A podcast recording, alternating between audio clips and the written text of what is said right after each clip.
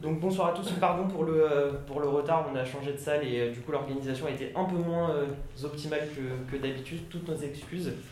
donc ce soir on se retrouve pour la cinquième séance de ce séminaire qui est, qui est consacré pardon, aux transitions en chirurgie. nous sommes à mi-parcours du séminaire et ce soir donc nous allons nous intéresser aux chirurgiens, aux machines et aux nombreux défis et enjeux que représente leur rencontre au sens très large. Si les machines sont présentes depuis longtemps au bloc opératoire, on y trouve des respirateurs et des moniteurs par exemple, elles sont dans les représentations collectives souvent associées à l'équipe d'anesthésie, euh, mais aujourd'hui avec la chirurgie mini-invasive et euh, l'avènement de la robotique, euh, avant elle la célioscopie, le, paradigme est en, train de, est en train de changer et tout ça repasse du côté chirurgical. Donc au cours de cette séance, nous allons euh, interroger la manière dont la robotique bouleverse le métier de chirurgien, de la formation à la pratique, et bouleverse les dynamiques au bloc opératoire. Par ailleurs, l'arrivée de robots euh, au bloc opératoire s'est couplée avec celle des ingénieurs et des chercheurs en robotique. Bien que nécessaire, le dialogue entre ces deux univers au langage singulier s'avère parfois compliqué. C'est pourquoi, ce soir, nous avons proposé à Guillaume Morel, qui est professeur de robotique à Sorbonne Université, et à Brice Gaillet, qui est professeur de chirurgie digestive, qui travaillent à l'Institut Montsouris, de nous apporter leurs éclairages respectifs et croisés sur ces questions. Le professeur Morel est donc roboticien, ingénieur de formation. Il travaille au sein de l'ISIR, qui est l'Institut des systèmes intelligents et de robotique, euh, à la conception de robots médicaux et chirurgicaux. Quant au professeur Gaillet, il est considéré comme l'un des pionniers de la célioscopie en France. Il met aujourd'hui son expérience euh, de la célioscopie et de la chirurgie robot assistée au service de l'amélioration des robots chirurgicaux il participe notamment au développement de Maestro, qui est un robot chirurgical dont la philosophie est radicalement différente du très connu Da Vinci, qui, euh, est très présent dans, nos blocs opératoires. Professeur, merci beaucoup d'avoir répondu favorablement à notre invitation, et c'est à vous. Bien, merci, merci de cette introduction, et merci de votre invitation également. Euh, bah, nous sommes assez euh, ravis de participer à ce cycle de séminaires euh, et les éclairages différents qu'il apprend sur le, bloc du futur. Donc aujourd'hui, ce soir, on va parler de, de robotique et de chirurgie. Euh, on a convenu euh, que ça serait sous la forme un peu d'un dialogue ou d'intervention un peu entrecoupée entre mon collègue et ami Brice Gaillet et moi. Et donc, euh, c'est pas qu'on a tiré au sort, mais il se fait que c'est moi qui commence un peu.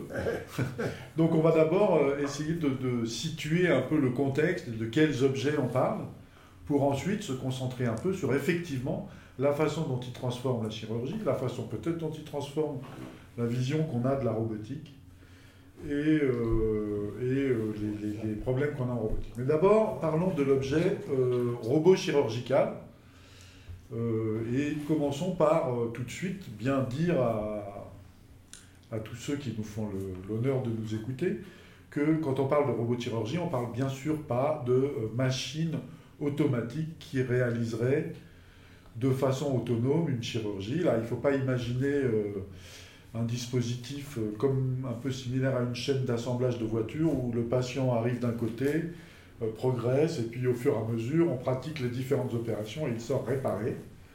Euh, c'est bien sûr pas de ça dont il est question. Peut-être qu'on reviendra un peu, notamment vers la fin du séminaire, sur, sur les gens qui imaginent aujourd'hui des scénarios un peu d'automatisation de quelques gestes, mais en tout cas, personne aujourd'hui n'imagine une intervention chirurgicale automatisée. Euh, elle reste toujours euh, sous le contrôle complet du chirurgien.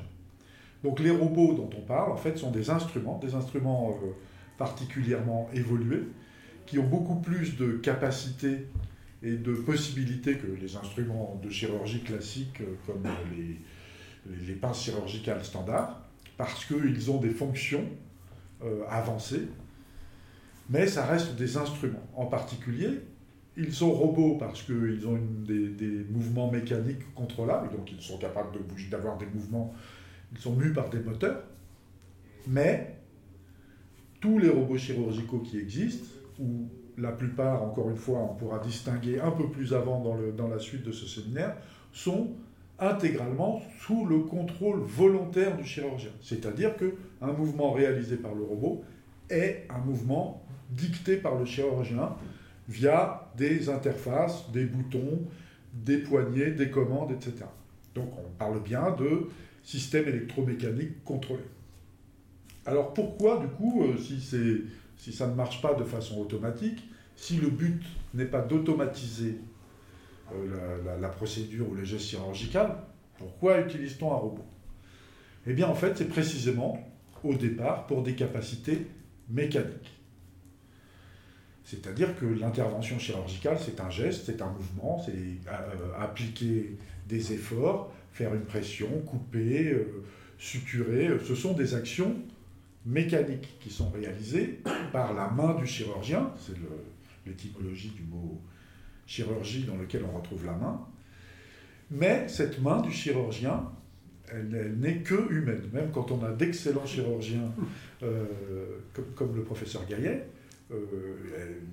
Brice Gaillet n'est qu'un humain, je suis désolé de te, le rappeler. C'est pénible. Hein. Euh, et donc, par exemple, ses mains sont grandes si on veut les mettre à l'intérieur d'un patient. Et donc, on est obligé d'ouvrir largement pour accéder à l'intérieur. Ou alors, il faut faire des petites incisions et mettre des instruments. Mais alors là, du coup, on a un système mécanique qui est une médiation entre la main du chirurgien et l'organe. Et dès lors, on a un dispositif technique et on va voir que certains de ces dispositifs techniques deviennent robotisés. Donc la main du chirurgien, elle, a, elle est grande, elle est parfois trop grande pour aller sur le site opératoire sans qu'on soit obligé de tout ouvrir, ce qui n'est pas du tout anodin du point de vue du patient.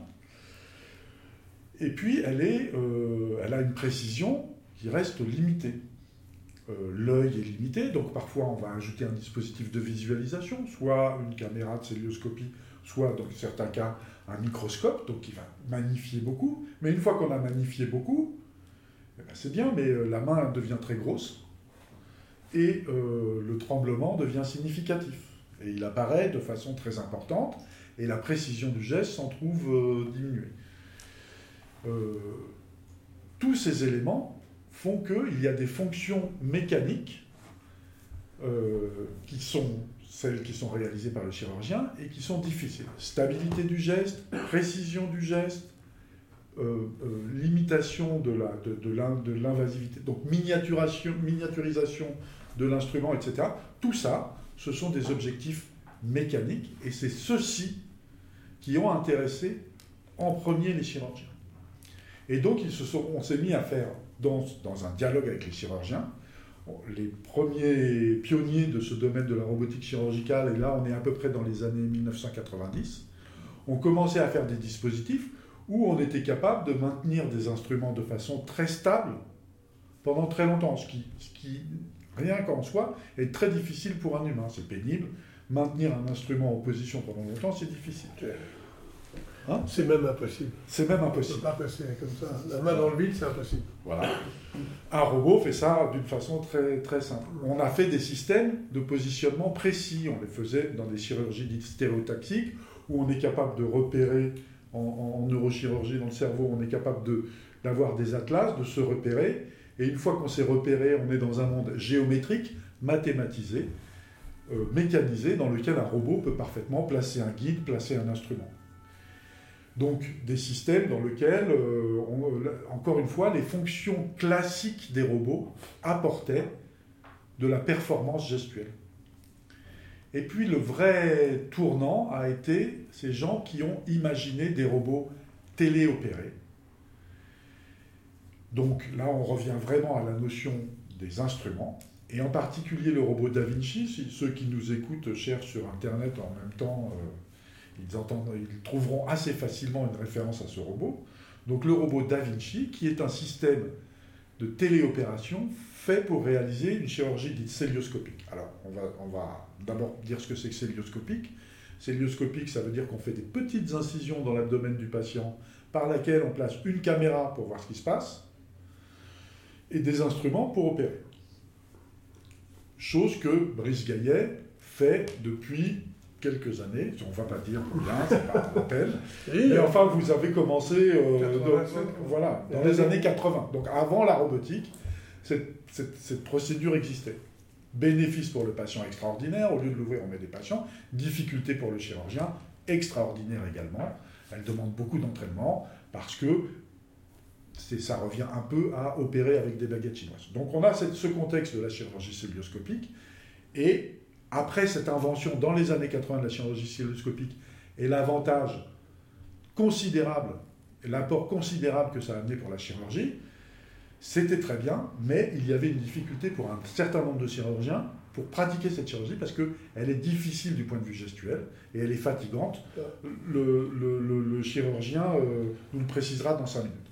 Donc on a une chirurgie très bénéfique pour le patient, très efficace, vraiment une révolution dans la chirurgie par rapport à la chirurgie ouverte, et mais on a des difficultés, c'est fatigant, euh, quand on est fatigué on est moins précis, etc. Et là, les roboticiens ont, l'idée de dire, ok, ben, les, instruments ils vont être tenus par des robots.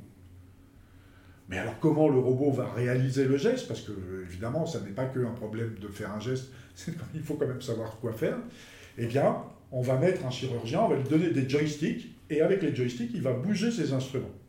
Et donc, au lieu de se fatiguer à être tordu sur son patient, au lieu d'avoir éventuellement des tremblements, etc., il va pouvoir, grâce à ce système électromécanique, réaliser sa chirurgie avec beaucoup plus de stabilité, de stabilité dans le maintien de la caméra, de stabilité dans le maintien des instruments, beaucoup moins de fatigue posturale, beaucoup plus de précision. C'est une révolution au-dessus de la révolution du point de vue du chirurgien. Donc c'est un concept qu'on appelle téléopération, qui est connu, euh, qu'on a inventé encore euh, 20 ans plus tôt pour euh, aller intervenir dans les centrales nucléaires, c'est-à-dire aller dans un endroit où on veut pas aller, on met un robot, et puis on reste euh, bien au chaud, euh, sécurisé, et on pilote ça avec des joysticks. Et cette idée-là, qui a été proposée par diverses personnes aux États-Unis, principalement euh, dans les années 90, c'est elle qui a vraiment apporté une révolution, enfin une, une adoption en fait. Les, les- les- les chirurgiens l'ont adopté. Alors, on pourrait se demander pourquoi. Enfin, on va se demander pourquoi. Pourquoi Mhm. les chirurgiens ont adopté Je ne sais pas si tu as prévu de, de- Non, bah, on en parler. parler, on va en parler, bien sûr. Donc je vais bientôt te, te, euh, relancer là-dessus. Il y a eu des discussions tout à fait euh, énormes, enfin tout à fait importantes sur mais pourquoi utiliser ce robot pour faire de la chirurgie quand on est capable de le faire sans robot Et ces discussions, elles avaient des, des des, bases qui n'étaient pas forcément médicales. Il y avait des bases économiques. Un, robot, ça coûte à peu près mille fois plus cher qu'un instrument. euh, donc, en France, euh, il y a le trou de la sécurité sociale, mais enfin, le problème de financement de la santé, il n'est pas spécifique à la France. Quand les soins coûtent plus cher, il faut savoir qui paye et, est-ce qu'on peut payer. Donc, est-ce que c'est soutenable du point de vue du prix? Euh, Et puis, euh, à côté de ça, en général, comme c'est un peu comme pour la Covid, hein, on, regarde bénéfices-risques, quels sont les bénéfices et, et comme c'est un instrument qui remplace un autre instrument, les bénéfices n'étaient pas. C'est très difficile de montrer des bénéfices et finalement on n'y est pas arrivé beaucoup. Pour autant, avec ces doutes, le, problème du prix, le problème du bénéfice, la technologie a été adoptée et c'est absolument euh, irréversible. Les robots sont entrés dans les blocs chirurgicaux et on, maintenant, ils sont, donc on va voir dans quel, comment ils sont utilisés. Je te passe la main dans une seconde. Mais les questions qu'on se pose maintenant, c'est à partir de ces premières expériences, de ce premier robot, de la façon dont il est adapté, de voir un petit peu plus précisément pourquoi on l'utilise, comment on l'utilise et comment on va faire pour aller au-delà. Parce qu'en réalité, Brice va nous expliquer qu'avec ce robot, on ne peut couvrir qu'une toute petite partie des besoins de la chirurgie. Non, c'est, oui, c'est très bien. Ça pose. euh, enfin, Guillaume a bien posé le problème, mais peut-être lui, il ne se rend pas compte parce qu'il est dedans. hein, c'est un professeur de robotique. Mais moi, j'ai fait un cours récemment à- aux chirurgiens, des chirurgiens français hein, de, ma spécialité. Et j'étais très étonné. Ils ne, savent pas. Ils connaissent Da Vinci, quoi, voilà. Mais il ne faut pas oublier, si vous, on parle de robotique, que quand même, la robot en santé, alors on n'est pas à la chirurgie, mais en santé, euh, et pas forcément en France, mais des pays comme le... Si vous allez un peu en Corée, vous serez très très surpris. Il y a des robots dans les hôpitaux, mais partout. C'est des robots de soins indirects. Hein. Il y a des, au Japon, il y a des robots de téléprésence. Ce pas du tout des robots chirurgicaux. Et ceux-là peuvent être autonomes. C'est un peu différent. En chirurgie, j'en connais un qui est autonome, c'est Carmat. Le cœur, le cœur qui est quand même un robot. Alors on peut dire que c'est pas un robot, on peut discuter, mais il y a quand même des, robots, il y en a vraiment beaucoup, il va y en avoir de plus en plus. Et puis, euh, dans le laboratoire de M. Morel, il y a, il y a d'autres équipes qui s'occupent des, handicaps et des exosquelettes et des prothèses. Donc, il y a vraiment beaucoup de choses. Alors, les chirurgiens, c'est pas au bloc opératoire, mais comme chirurgien, on vit pas dans une, sur la Lune. Et donc, on est aussi dans un hôpital. Et j'ai expliqué aux chirurgiens que la robotique, c'était pas que pour eux, et ça allait être. Déjà, c'est une révolution, mais qu'elle va aussi apparaître ailleurs ça peut poser des problèmes, on y revient. Pour le chirurgien précisément, avant de faire le côté bien, bien poser les questions de Guillaume, il y a une question qui nous, concerne plus les universitaires, c'est qu'on a du mal, un mal fou, et c'est grave pour, pour les plus jeunes, à former des chirurgiens aujourd'hui. On ne peut pratiquement plus travailler sur les animaux, c'est compliqué en tout cas, sur les gros animaux c'est quasi impossible. Et euh, on, voit mal aujourd'hui euh, vous dire on va vous faire opérer par un interne. Vous allez dire non. Et quand il faut bien que les internes débutent. Donc c'est vrai que les simulateurs dans cet esprit et les robots d'enseignement vont avoir une place considérable. Ce n'est pas encore le cas. On est dans une période transitoire et donc les pauvres jeunes chirurgiens ont beaucoup de mal aujourd'hui. Il faut reconnaître par rapport à nous où on nous laissait opérer, mais avec des résultats qui n'étaient forcément moins bons que ce qu'ils auraient dû être. Mais enfin, c'était comme ça que ça se passait. et on en a profité, mais je ne sais pas, il y a forcément des malades qui n'en ont pas profité. C'est compliqué, hein, c'est un sujet compliqué. Alors si je reviens sur les robots chirurgicaux, euh, Guillaume a raison, il y a les robots actifs, on, oublie, il n'y a plus aujourd'hui, en tout cas, on peut parler dans, on verra ce qui se passe dans 10 ou 20 ans, mais aujourd'hui il reste deux types de robots qui nous concernent, et comme pas, euh, qui, nous concernent, oui, c'est les robots téléopérés, il en a parlé, c'est Da Vinci pour l'instant, mais enfin il y a six autres compagnies et donc quatre ont le marquage CE, donc on est, ils arrivent, mais enfin ils arrivent, mais ils ont, ils ont le marquage CE. Donc il n'y a pas un seul robot de téléopération, il y en a maintenant euh, quatre de plus. Et puis il y a les robots synergiques. Les synergiques, on va en parler tout à l'heure, c'est ceux qui sont manipulés par l'opérateur, ou au moins guidés par l'opérateur, et puis, euh, et puis après, le, c'est l'opération, c'est l'opérateur qui, qui, qui, euh, qui, fait le, qui fait la décision. C'est important parce que de ce niveau-là, il y en a deux, des robots de synergie, c'est-à-dire qu'on manipule, on l'a très bien dit, il y a les robots de guidage, ça c'est ancien, et si on n'est pas du tout en avance dans ma spécialité, la chirurgie euh, du mou, du ventre, que ce soit les urologues ou les gynécologues ou les thoraciques, mais les, neurochirurgiens, les orthopédistes ont depuis déjà un certain temps des robots de guidage qui tiennent les outils fixes, qui les orientent, qui guident le chirurgien. Et ça, c'est quand même des robots synergiques. C'est quand même un moment, le, enfin, on place l'outil, quoi. Puis après, on fait l'opération ou on fait la, la, destruction par des ondes d'une tumeur lorsque l'aiguille est dans la tumeur, etc. Tout ça, c'est, c'est, un peu à part. En fait, aujourd'hui, on en parle beaucoup parce que on parle... Oula, ça, c'est pas possible, ça. Excusez-moi. Euh, en fait, c'est... Pourquoi est-ce que c'est les télé... Euh, la robotique de télémanipulation et euh, la robotique et la, co-manipulation concernent, comme il vous l'a dit, la laparoscopie, eh bien c'est parce qu'en fait, euh, la laparoscopie, euh, il a très bien dit, avant grande incision, le, dogme c'était grande incision, grand chirurgien, vous imaginez, moi je suis très très grand, donc vous voyez la taille de l'incision, et on est basculé sur toute petite incision, beaucoup plus compliqué pour le chirurgien, mais formidable pour les malades qui a vraiment moins de douleur. Enfin, c'est tout l'ambulatoire aujourd'hui. Euh, il ne faut pas oublier que des pays comme les États-Unis, 80% des actes chirurgicaux se font en ambulatoire. En France, on en est un peu loin, mais certaines équipes, on a fierté, en tout cas dans mon hôpital, de, de s'en approcher, approchent de ces chiffres-là. Alors pourquoi c'est pourquoi c'est compliqué? Ben, Il vous l'a très bien dit. En fait, on a passé la douleur du malade au chirurgien. C'est maintenant le chirurgien qui souffre. Parce qu'en en fait, il y a plusieurs choses. Il y a un point, on entre l'outil sur un point de l'abdomen. Donc c'est un point fixe. Et donc les mouvements de la main du chirurgien sont inversés. Si vous voulez à droite, faut aller à gauche. Si vous voulez à gauche, faut aller à droite. Mais les mouvements des doigts, eux, ne sont pas inversés. Donc vous voyez, dans le cerveau, c'est compliqué. Vous inversez votre main, mais pas vos doigts. Et vous avez une perte complète de la pince, euh, qui est la pince la plus précise de l'homme, c'est la pince entre le pouce et l'index. Elle disparaît. On ne palpe plus, on, met des outils. Donc on perd une troisième euh, notion en neurosciences, on connaît très bien ça, qui est la, la coordination œil-main. La coordination œil-main, c'est absolument essentiel pour l'être humain. Et si vous ne voyez plus vos mains, vous savez peut-être ça, mais si on ne voit plus du tout vos mains, on vous met dans une pièce, vous ne voyez pas vos mains, vous ne voyez rien que la pièce, votre cerveau aura beaucoup de mal à évaluer la taille de la pièce. Quand il voit les mains, sans bien sûr que vous y réfléchissiez une demi-seconde, il sait déjà à peu près où est l'endroit, et finalement, quand vous tendez votre, quand vous regardez quelque chose, votre main va y aller sans aucune réflexion. En célioscopie, c'est plus votre œil, vous ne regardez pas vos mains, vous ne regardez pas ce que vous faites, vous regardez un écran.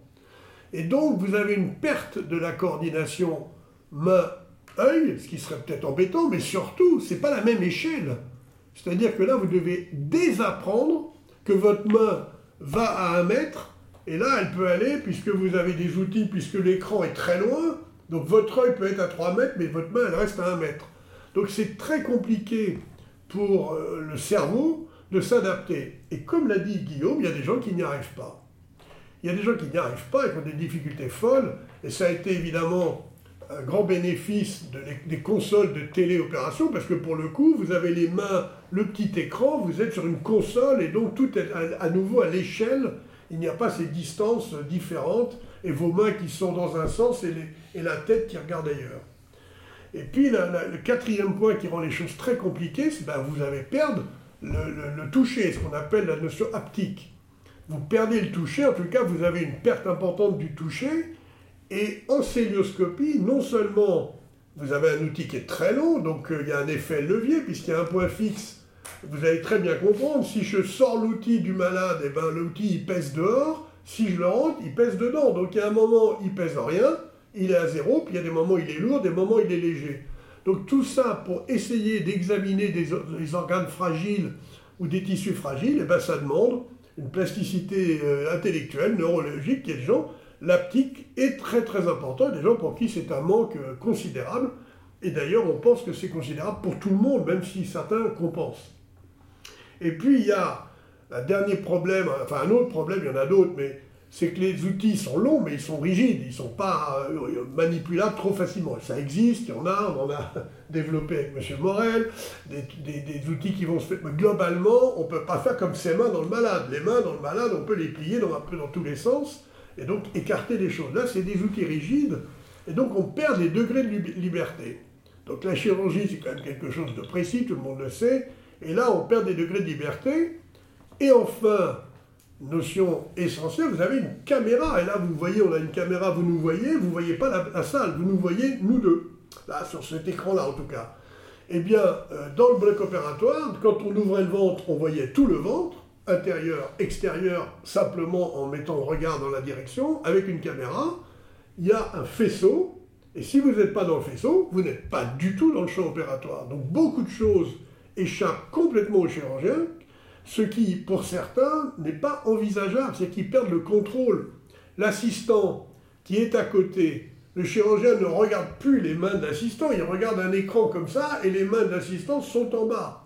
Donc il ne regarde plus les mains de l'assistant. Et l'outil de l'assistant, s'il n'est pas dans le champ visuel, il est où n'importe où dans le malade et vous n'avez plus de contrôle.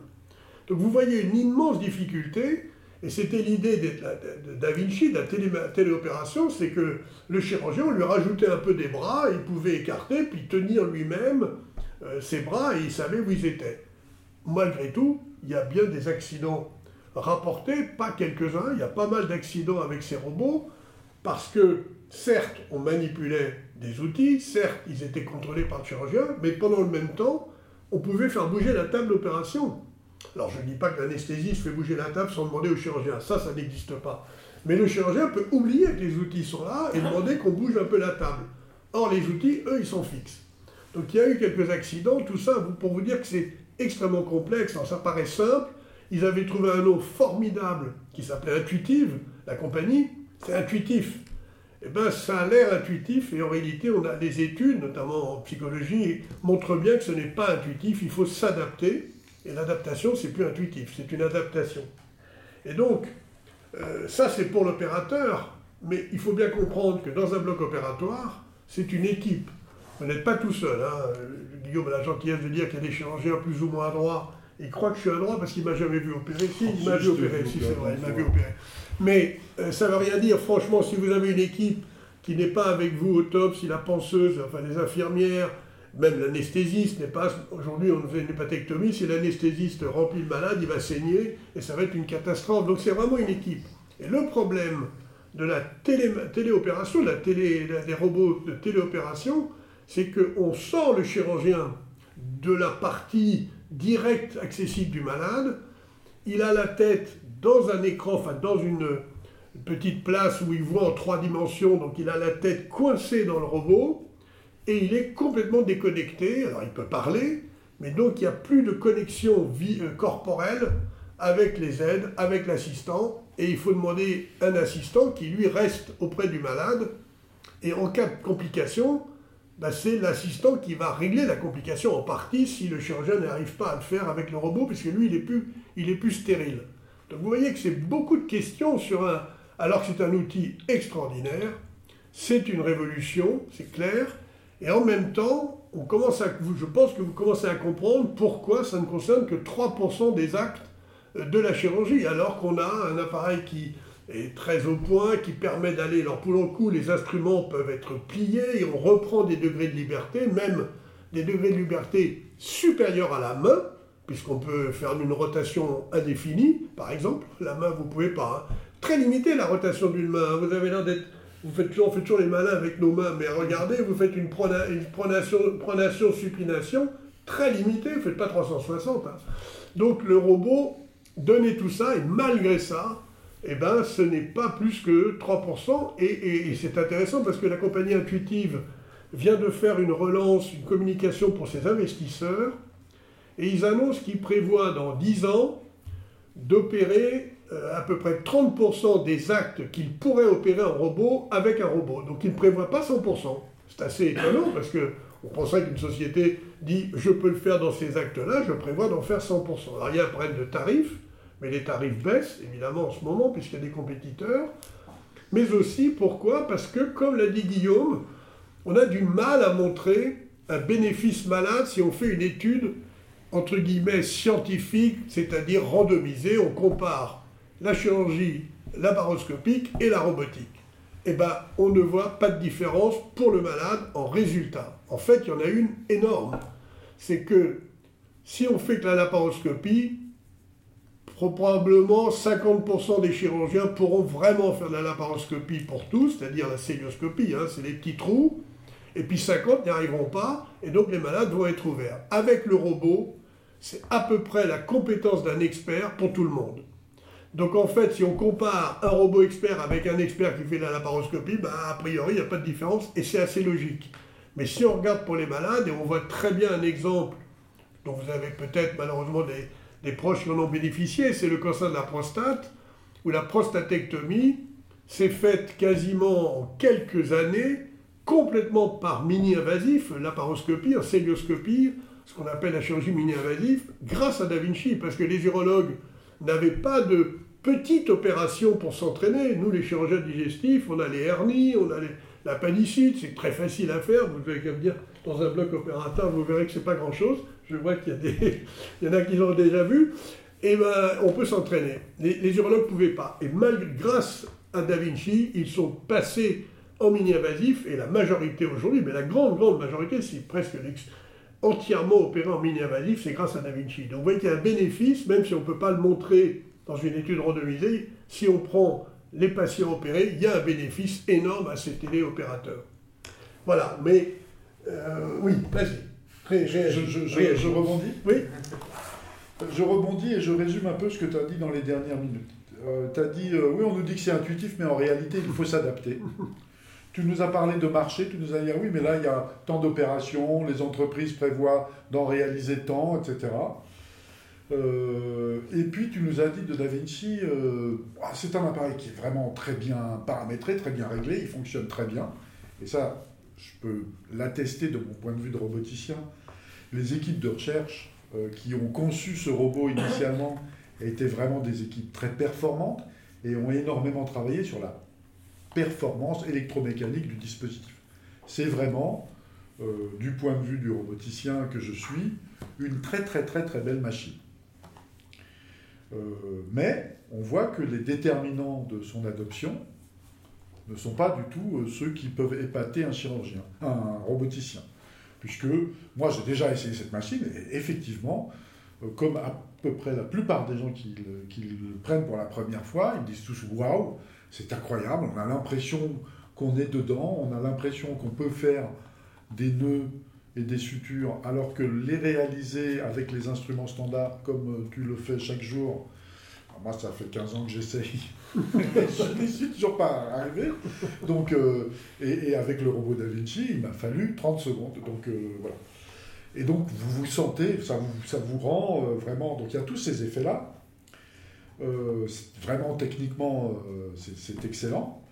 Mais en effet, il y a beaucoup de limites. Les gens du marketing appellent ça des barrières à l'adoption, des, barrières, dans le marché, parce que, à l'entrée dans le marché, parce que, eh bien, en fait, faire de la chirurgie, ce n'est pas que faire un super geste de suture, c'est tout ce que tu as dit autour, c'est l'arrivée du patient, c'est l'entrée du patient, c'est l'installation, c'est l'équipe, c'est le dialogue, c'est regarder dedans et en dehors.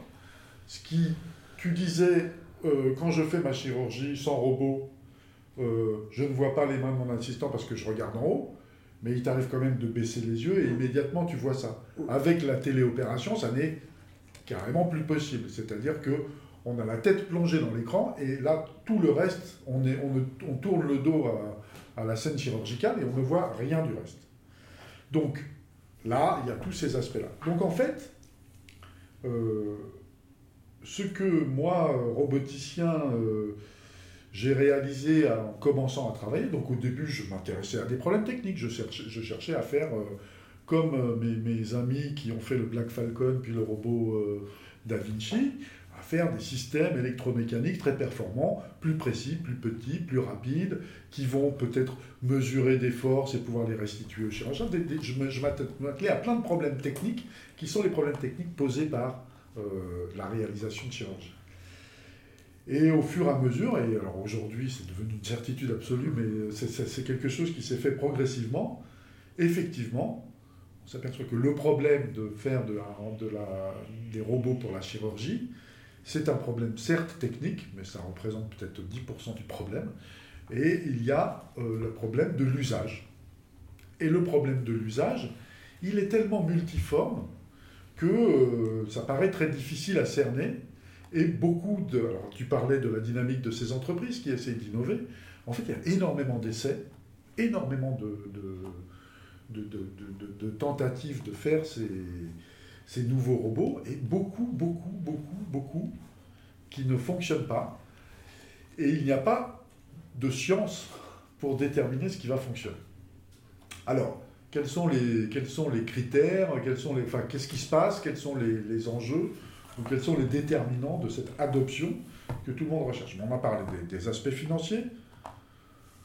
C'est le problème des marketeurs. Hein. Euh, comment euh, Da Vinci a fait pour vendre des machines 2 millions d'euros sans bénéfice clinique Ils avaient d'excellents marketeurs.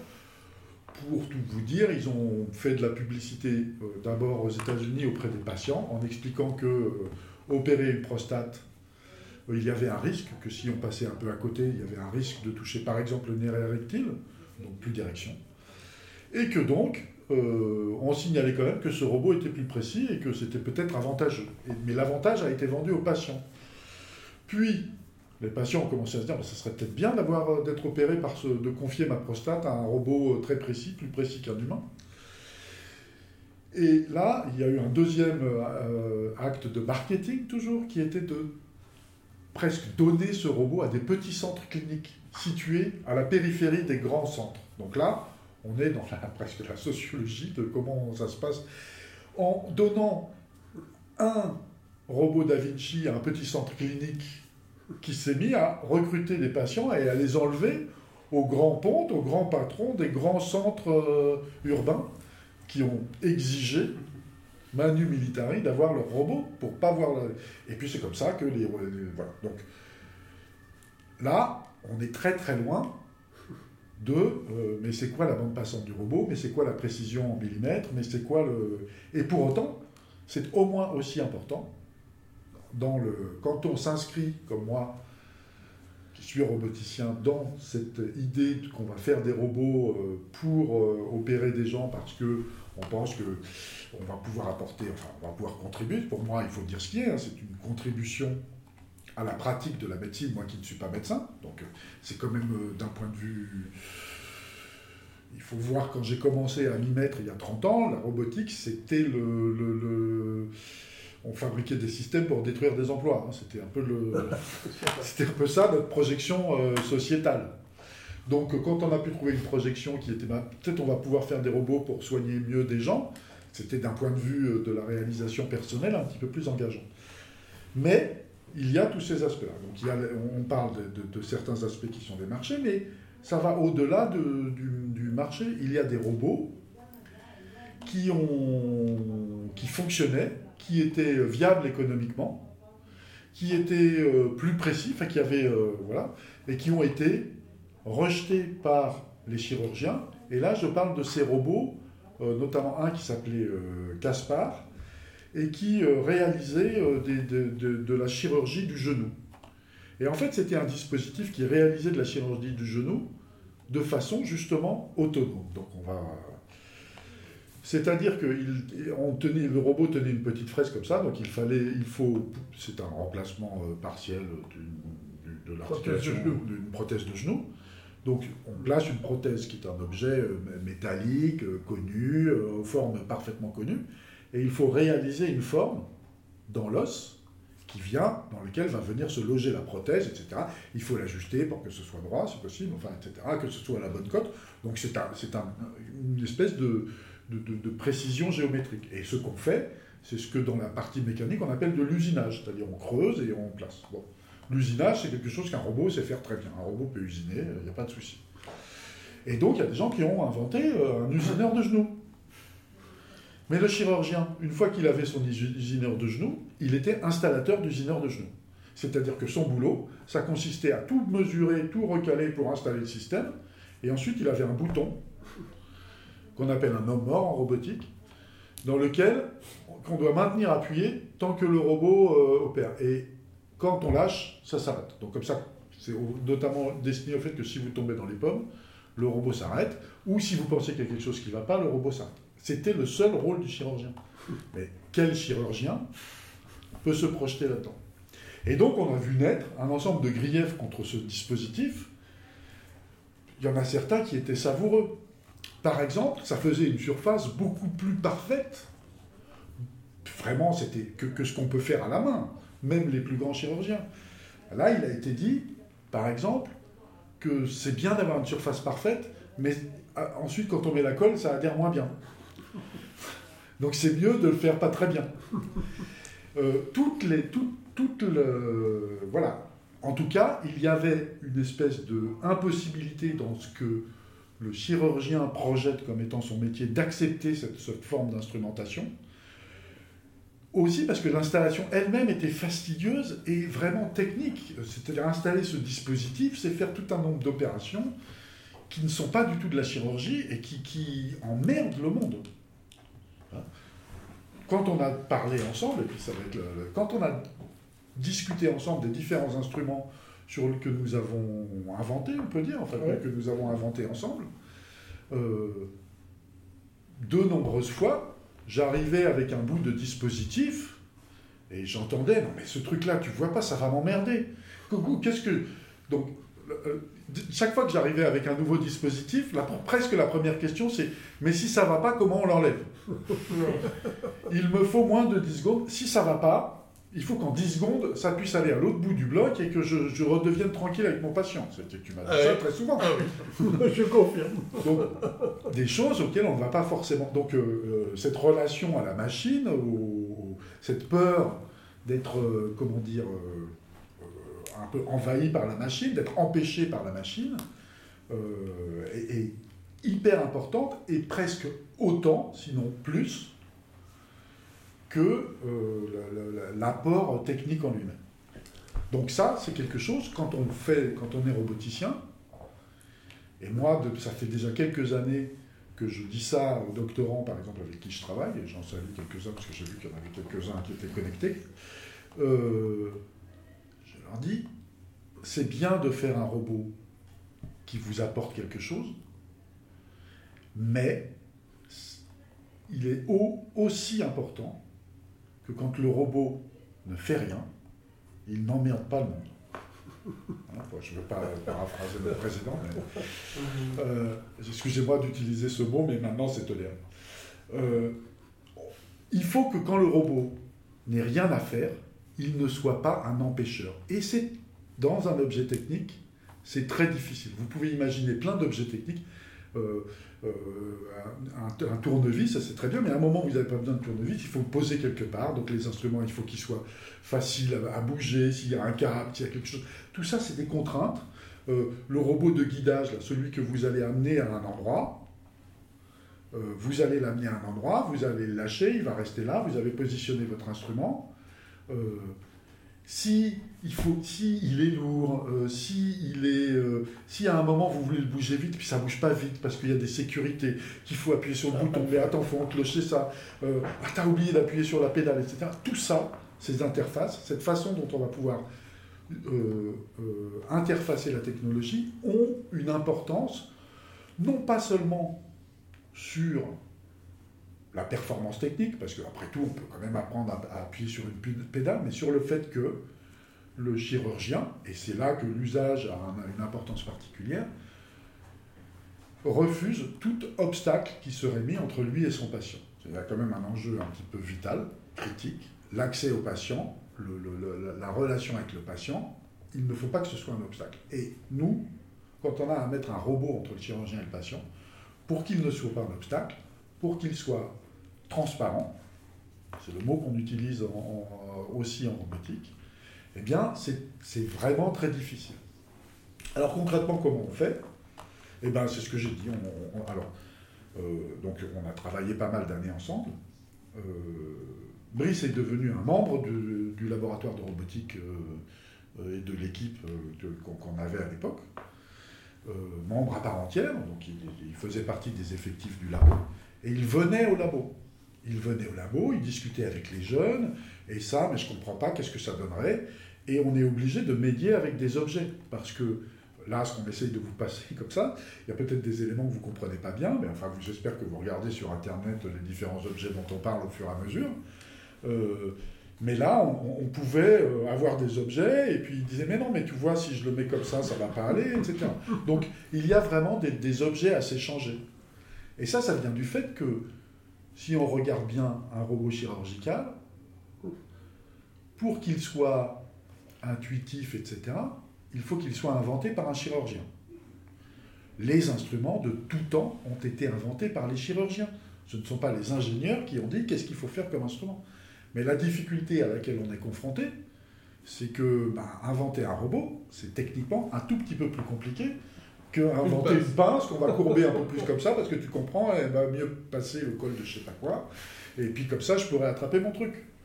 Et donc, c'est là que vraiment euh, il y a une difficulté, c'est qu'on arrive à des objets technologiques qu'on est en train d'inventer où il faut vraiment une expertise euh, technique ou scientifique, et puis il faut qu'on dialogue ensemble. Donc on commence, on vient au labo, on discute, puis on fait un proto, et puis euh, on, va, on va essayer dans une boîte à carton avec trois trous, euh, machin, on va essayer avec un organe en plastique, etc. Il y a un moment, tu en as parlé, euh, et on peut le souligner parce que c'est un élément important. Il y a un moment où souvent on est obligé de procéder à des expérimentations animales. Parce que on, ne peut pas commencer chez l'homme, on ne peut pas. Euh, un, corps, euh, un corps vivant, euh, c'est pas du tout pareil qu'un objet en plastique, etc. Il y a plein, plein, plein de. On a très souvent des surprises. la lumière ne se propage pas pareil, ça bouge, c'est mou, enfin tout ça est très, très, très, très, très différent. Et voilà, donc on a un problème parce que la société évolue de ce point de vue-là et les législations évoluent. Et c'est une vraie question qui se pose. Euh, c'est une vraie question qu'on va devoir se poser, c'est-à-dire que c'est pas que personnellement je milite euh, euh, pour qu'il y ait plus de facilité, parce qu'on comprend bien quels sont les enjeux aussi du bien-être animal et de la protection des animaux, mais il se fait que aujourd'hui, ça, ça, ça, se confronte. donc ça reste possible. Aujourd'hui, ça reste possible de façon très encadrée. Aujourd'hui même, j'ai reçu après six mois de, dialogue et de construction de dossiers, une autorisation euh, pour réaliser des expériences sur quatre euh, animaux. Donc, euh, en passant par une école vétérinaire, par un comité d'éthique, etc. Donc, il y a beaucoup de, de contrôle. Mais je ne sais pas pourquoi j'ai fait cette digression, c'est parce que tu en as parlé tout à l'heure. C'est quand même un sujet, ça fait, partie de, ça fait partie de la vie. Et ça, du coup, ça nous interroge aussi en tant que roboticien, j'ai des collègues euh, qui travaillent avec des gens qui sont plutôt dans les sciences de matériaux et qui essayent de construire des corps artificiels, euh, voire avec de la biologie de synthèse, pour essayer de construire des, dispositifs qui pourraient servir à la formation, c'est le, le, volant dont tu parlais, ou à l'expérimentation, ou aux premières expérimentations, justement, pour limiter ça. Donc en tout cas, il y a tout cet ensemble de choses et puis, et on va boucler là-dessus avant que je te repasse, et peut-être qu'on parle du cas particulier de, de, de Moon. Donc je, finis juste euh, en disant, euh, arrive à un moment, soit très tôt, soit vers la fin, soit on a diverses expériences dans ce sens ensemble, l'industriel. Pourquoi ça? Eh bien parce que euh, moi, je suis chercheur dans le public, donc je, a priori, ce ne sont pas des questions qui devraient m'intéresser. Mais il se fait que pour faire de la robotique chirurgicale, il faut des robots qui aillent sur les patients. Et pour qu'un robot aille sur un patient, il faut qu'il ait passé tous les tests de certification, qu'il soit conforme à toutes les normes qui sont alors là, évidemment, et c'est heureux, énormes. Donc il y a une grande quantité de travail à fournir. On doit transférer ça aux entreprises. Et il y a une quantité énorme de travail à fournir avant que ça puisse aller sur, un, sur un patient. Et là, c'est de nouveau un dialogue avec les ingénieurs. C'est le dialogue chercheur, chirurgien, ingénieur. Quand on fait de l'industrialisation, on doit robustifier, on doit simplifier. Non, mais ça, tu as fait un gadget, tu t'es fait plaisir. Euh, mais, ou alors ça, c'est très bien pour le professeur Gaillet, parce que le professeur Gaillet fait cette opération. Mais en Europe, ils sont deux à le faire. Donc, cette fonction-là, bah, je ne veux pas la mettre dans mon robot, je ne vais pas dépenser tout cet argent pour la mettre dans mon robot, puisque personne ne va l'utiliser à part le professeur Gaillet. Donc, qu'est-ce qui est On revient à la notion de marché.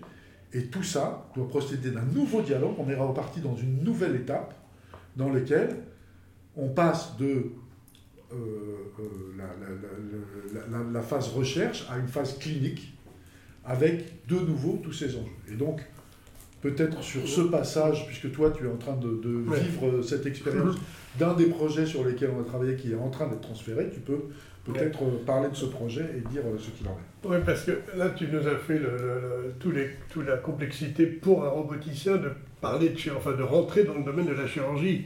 Euh, si on regarde, il y a des choses, il y a une chose qui va. Il parlait de, de temps en temps de nos échanges avec quelques. Qu'est-ce que tu me donnes, ça sert à rien, enfin, etc on a eu quelques moments plus tendus. Et alors, moi, il y a quelque chose qui m'a paru extraordinaire avec les roboticiens, ça va vous faire sûrement sourire.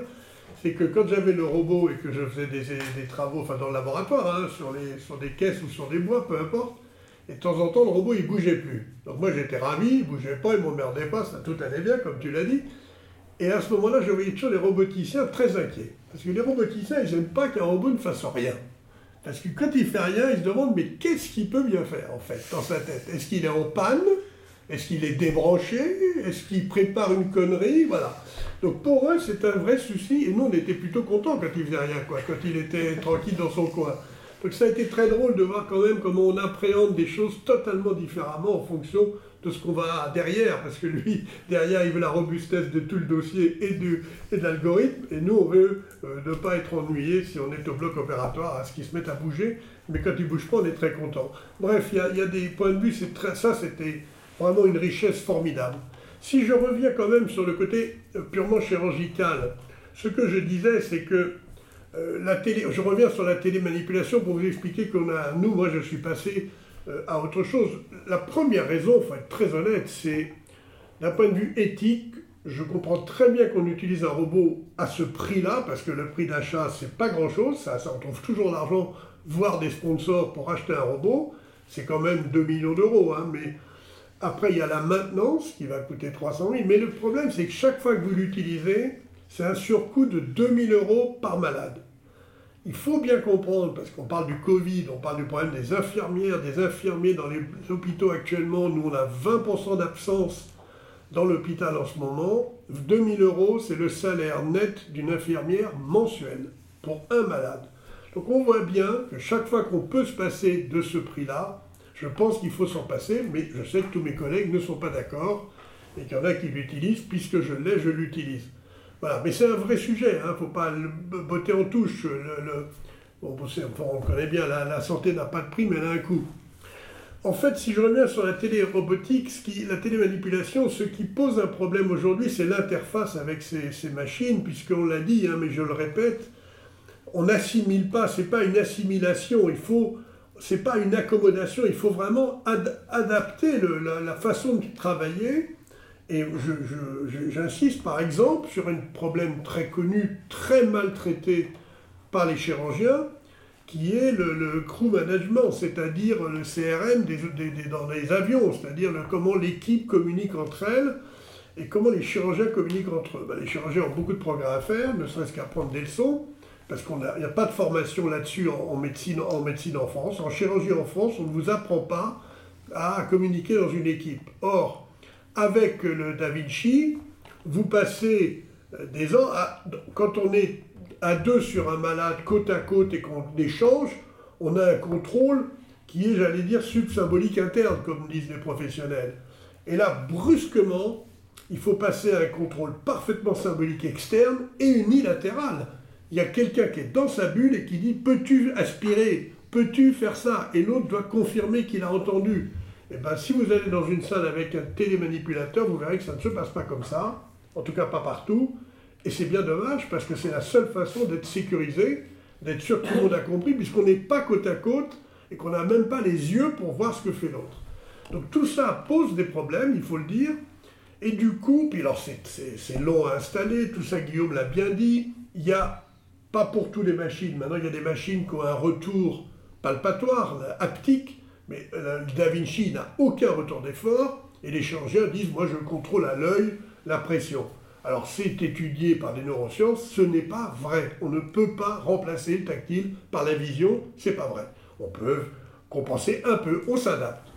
Et puis il faut deux opérateurs. Il faut un qui est sur le robot, puis un qui est auprès du malade pour aspirer, pour mettre des fils, enfin pour mettre des aiguilles dans le malade, des choses comme ça. Donc euh, tout ça mis au bout du compte en sachant que si on arrivait à avoir des chirurgiens plus experts, on n'aurait pas besoin de robots, c'est un problème qui, moi, m'explique la limitation de l'utilisation. Ce qui fait qu'on est, euh, avec Lisier, avec euh, Guillaume, l'équipe de Guillaume, on a, enfin moi j'ai découvert grâce à eux les principes de la co-manipulation, c'est-à-dire le robot va tenir l'outil et le chirurgien va tenir l'outil. Voilà, l'outil est là, lui, c'est le robot, moi j'ai l'outil, je bouge, et lui va soit être, comme il l'a dit, transparent, c'est-à-dire il n'est pas là, c'est exactement ce qu'il disait, il ne me gêne pas, il est présent, mais moi je ne le sens pas. Ça c'est parfait, ça ça existe, on a donc des robots qui tiennent les outils, et nous on opère comme s'ils n'étaient pas là. Mais quand on a besoin d'une aide, par exemple, de tenir un outil, on le disait, tenir un outil, écoutez, aujourd'hui j'ai commencé à opérer ce matin à 9h, j'ai fini à 5h, il y a un assistant qui tenait un outil comme ça dans le vide pendant deux heures, mais même pas, même pas une demi-heure, il, il tombe ou il monte. C'est impossible. Et là, le robot, j'ai qu'à le lâcher, je lâche l'outil, le robot tient l'outil, il bougera plus. voilà, merci monsieur Morel de faire le robot. Ou bien, on va pouvoir mettre de l'élasticité, c'est-à-dire qu'il n'est pas bloqué. Il tient, mais il accepte que le malade respire. En fait, tout ça, c'est des outils où on peut demander une aide au robot. Par exemple, d'éviter que je tremble. Moi, je tremble, je suis vieux, c'est sûr, je tremble énormément. Non, je plaisante. hein. Mais euh, éviter les tremblements, éviter les mouvements erratiques rapides. Il va bloquer un mouvement rapide. Il n'y a pas de mouvement rapide dans la chirurgie. On doit bouger. Donc si quelqu'un qui vous tape sur le coude, il, va blo- il peut bloquer le geste. Il peut aussi vous empêcher d'aller dans certains endroits. Là, on rentre dans un niveau supérieur que ne fera jamais un télémanipulateur. Télémanipulateur, il fait ce que... Enfin, il pourrait le faire, mais c'est plus compliqué. Là, eh ben, vous avez le robot, il va vous empêcher d'aller dans une zone ou une protection que vous avez définie et il va vous empêcher d'y aller ou vous dire euh, alerte, etc. Donc c'est une aide pour la qualité, là c'est une aide pour la sécurité ou pour la qualité. Donc ça, il y a maintenant pas mal de, gens qui travaillent, mais euh, il se trouve qu'on a pris un petit peu d'avance et du coup on a fait, euh, grâce à tous ces travaux, effectivement une équipe de robotique avec euh, Moon Surgical que vous pouvez regarder. Alors j'ai un conflit d'intérêt puisque je suis le fondateur, donc j'ai un conflit d'intérêt, mais je ne suis pas le, le- le- c'est pas moi qui ai le plus d'action dans la chair. hein. C'est ça, je vous le dis tout de suite, mais c'est dommage, mais c'est comme ça. Et en crevette, on travaille sur ça, c'est-à-dire qu'on travaille sur euh, ne pas, exactement ce qu'a dit Guillaume, ne pas gêner le chirurgien, lui redonner le contrôle complet de l'opération. Et il faut que vous sachiez que dans à peu près 80% des opérations, euh, en stéréoscopie, l'assistant, il tient la caméra et il tient un outil pour écarter, pour qu'on voit ce qu'on fait, pour écarter le champ opératoire. C'est tout ce qu'il fait. Donc pour lui, c'est terrifiant, terriblement difficile. La caméra, parce qu'il n'est pas en face de l'écran, et donc il tient la caméra pour vous... Pour vous c'est comme si j'étais comme ça et que je montrais, moi, euh, vers, vers, vers votre écran. Eh bien, vous allez avoir une erreur de parallaxe, c'est obligatoire, et petit à petit, vous allez remettre la caméra comme moi, je voudrais euh, la regarder. Et donc les assistants, on va passer notre opération à lui dire ne tourne pas la caméra, ne déplace pas la caméra, remets-la là. Et surtout, c'est lui qui va vous tenir votre tête. C'est-à-dire que s'il bouge la caméra, c'est comme si vous bougez votre tête. Alors je vous mets au défi de faire quelque chose de précis avec quelqu'un qui vous tient la tête et qui décide de la mettre où il veut. Et bien c'est ça la, la célioscopie. Et avec un robot, on va avoir un assistant parfait, puisque c'est nous qui le mettons en place, c'est nous qui le dirigerons. Et puis dans un temps futur, avec l'intelligence artificielle, la reconnaissance d'image, euh, le machine learning, on peut imaginer que chaque chirurgien aura son robot profilé pour lui quand il opère avec et qui sait où il travaille, comment il travaille. Et on a commencé à faire ça avec à peu près, par exemple, 2000 cholécystectomies analysées. Et il y a des gens bah, qui travaillent là-dessus et qui sont actuellement capables de dire, à un moment j'opère, moi des cadavres avec le robot, de me dire, mais là, monsieur Gaillet, enfin, il y a un petit machin, et vous faites pas comme ça d'habitude. Bon, c'est agaçant, hein. C'est très agaçant qu'une machine vous dise des conseils de chirurgie. Mais il a vu beaucoup de mes cholécystectomies et il me dit, bah là, d'habitude, faites pas comme ça. Voilà, c'est tout. Ça peut être une alerte, vous pouvez imaginer qu'il bloque, ou vous pouvez imaginer qu'il dit juste une alerte. Ou, en partant, vous avez oublié un, un film, un truc dans l'appareil, dans la machine, dans l'homme malade. Voilà, je plaisante, hein, mais c'est, on voit ce qu'on veut dire, c'est-à-dire euh, euh, les chirurgiens, quand ils ont, au lieu d'avoir, et pour le coup, un assistant, non pas qu'on le supprime, mais on a un assistant parfait, et la célioscopie, et pour les assistants, c'est très compliqué parce que c'est épuisant et ils n'apprennent pas tellement parce qu'ils regardent l'écran, parce qu'ils ont peur de la caméra, ils ont peur de bouger et ils ne sont pas concentrés pour, écouter et pour apprendre. Quand ils sont à côté de nous, juste là, même s'ils ne font rien, mais qui, comme l'écran, ils voient tout ce qu'on fait évidemment, ils apprennent, enfin c'est ce qu'ils disent, ils apprennent beaucoup mieux. Donc voilà, on peut améliorer à la fois les malades, améliorer l'enseignement et donner de la sécurité, ce qui, évidemment, si on doit aider un jeune chirurgien, on aimerait pouvoir, comme tu l'as dit, bloquer les bras si on n'est pas d'accord. Avant que le geste soit fait, on bloque le bras. Donc euh, il y a beaucoup de choses à, à- à pro- à- de progrès à faire dans ce domaine, mais qui, euh, dont le but est évidemment d'améliorer la sécurité des malades. Voilà, c'était alors. euh, après, il y a beaucoup de choses, mais on va peut-être écouter vos questions, peut-être, euh, Comment- Est-ce que vous... sur le. Non Vous, Vous vous nous avez dites. encore un petit temps d'intervention si vous avez encore. alors, je peux, je peux Oui. relancer sur, Oui. euh, Ouais. peut-être parce que tu, tu Oui, as commencé à le faire, Ouais. en disant mais peut-être que bientôt j'aurai de l'intelligence artificielle. Euh, alors en effet, il se fait que, le- le- donc on va peut-être parler de- de- des possibles directions du futur. Euh, et de ce à quoi on réfléchit aujourd'hui quand on discute, mais qu'est-ce que ça pourrait faire en plus euh, que cet assistant Ou l'interface. Peut-être que tu parles d'interface. Voilà, voilà, ah, voilà. Donc, dans les choses très importantes, en fait. Non, mais je le pilote. Hein. C'est un roboticien, mais c'est moi qui le pilote. Non, non, mais c'est très Je vous le dis pour l'audience. Alors, par ailleurs, voilà, voilà un exemple très clair de, Voilà, les chirurgiens sont des chirurgiens. Et quand on arrive. Alors, déjà, quand on arrive. Euh, voilà. Donc. Euh, il se fait que je suis docteur en robotique et que je suis chercheur et que dans ma communauté, euh, les, gens qui sont docteurs et chercheurs font une distinction avec le grade d'ingénieur, qui est un grade, le grade d'ingénieur c'est un grade à bac plus 5, le grade de docteur c'est un grade à bac plus 8. Donc comme dans tous les milieux professionnels, il y a, une petite euh, distinction comme ça. Les Allemands l'utilisent, mettent leurs titres partout, ils les, ils les additionnent les uns les autres, mais nous aussi on a nos petites coquetteries. Et donc, de, souvent, les, docteurs n'aiment pas du tout être appelés des ingénieurs à cause de ce grade qui serait. Euh, bon, bah, je ne connais pas un chirurgien qui, quand j'arrive, me dit pas tiens, voilà l'ingénieur. C'est pour ça qu'on en rigole, hein, Donc, euh, voilà, un petit peu de. de, voilà. On, on, doit arriver humble quand on rentre dans un bloc et quand on parle avec ces gens Parce que ces gens-là, ils ont aussi, euh, il faut le dire, hein, l'habitude d'avoir la vie des gens entre leurs mains. Ils ont l'habitude c'est un peu ce qu'on dit des skippers des bateaux. Hein. Euh, quand, euh, quand euh, ils disent quelque chose, enfin voilà, quand ils disent quelque chose, ils ont l'habitude d'être écoutés, que ça, et, le robot doit faire la même chose, c'est ce dont on parlait. Et les chercheurs en robotique qui travaillent avec feu, eux, doivent faire la même chose. C'est effectivement, tu l'as dit, c'est moi qui dicte, mais c'est effectivement le chirurgien qui dicte. Non, mais si, si, pratiquement, avec, non, mais pas vis-à-vis de moi. Non, non. D'accord. Mais globalement, c'est toi qui dis si ça va ou si ça ne va pas, et puis ça n'est pas une négociation. Parce que c'est parce qu'il n'y a pas, avant de, ça ne se négocie pas. Euh, donc si on parle un peu de direction future, et tu as parlé d'intelligence de, artificielle, donc c'est clair, le robot, aujourd'hui, euh, il est à peu près clairement établi que c'est l'interface, c'est tout le développement de la robotique est vu comme le robot interface entre le monde numérique et le monde physique.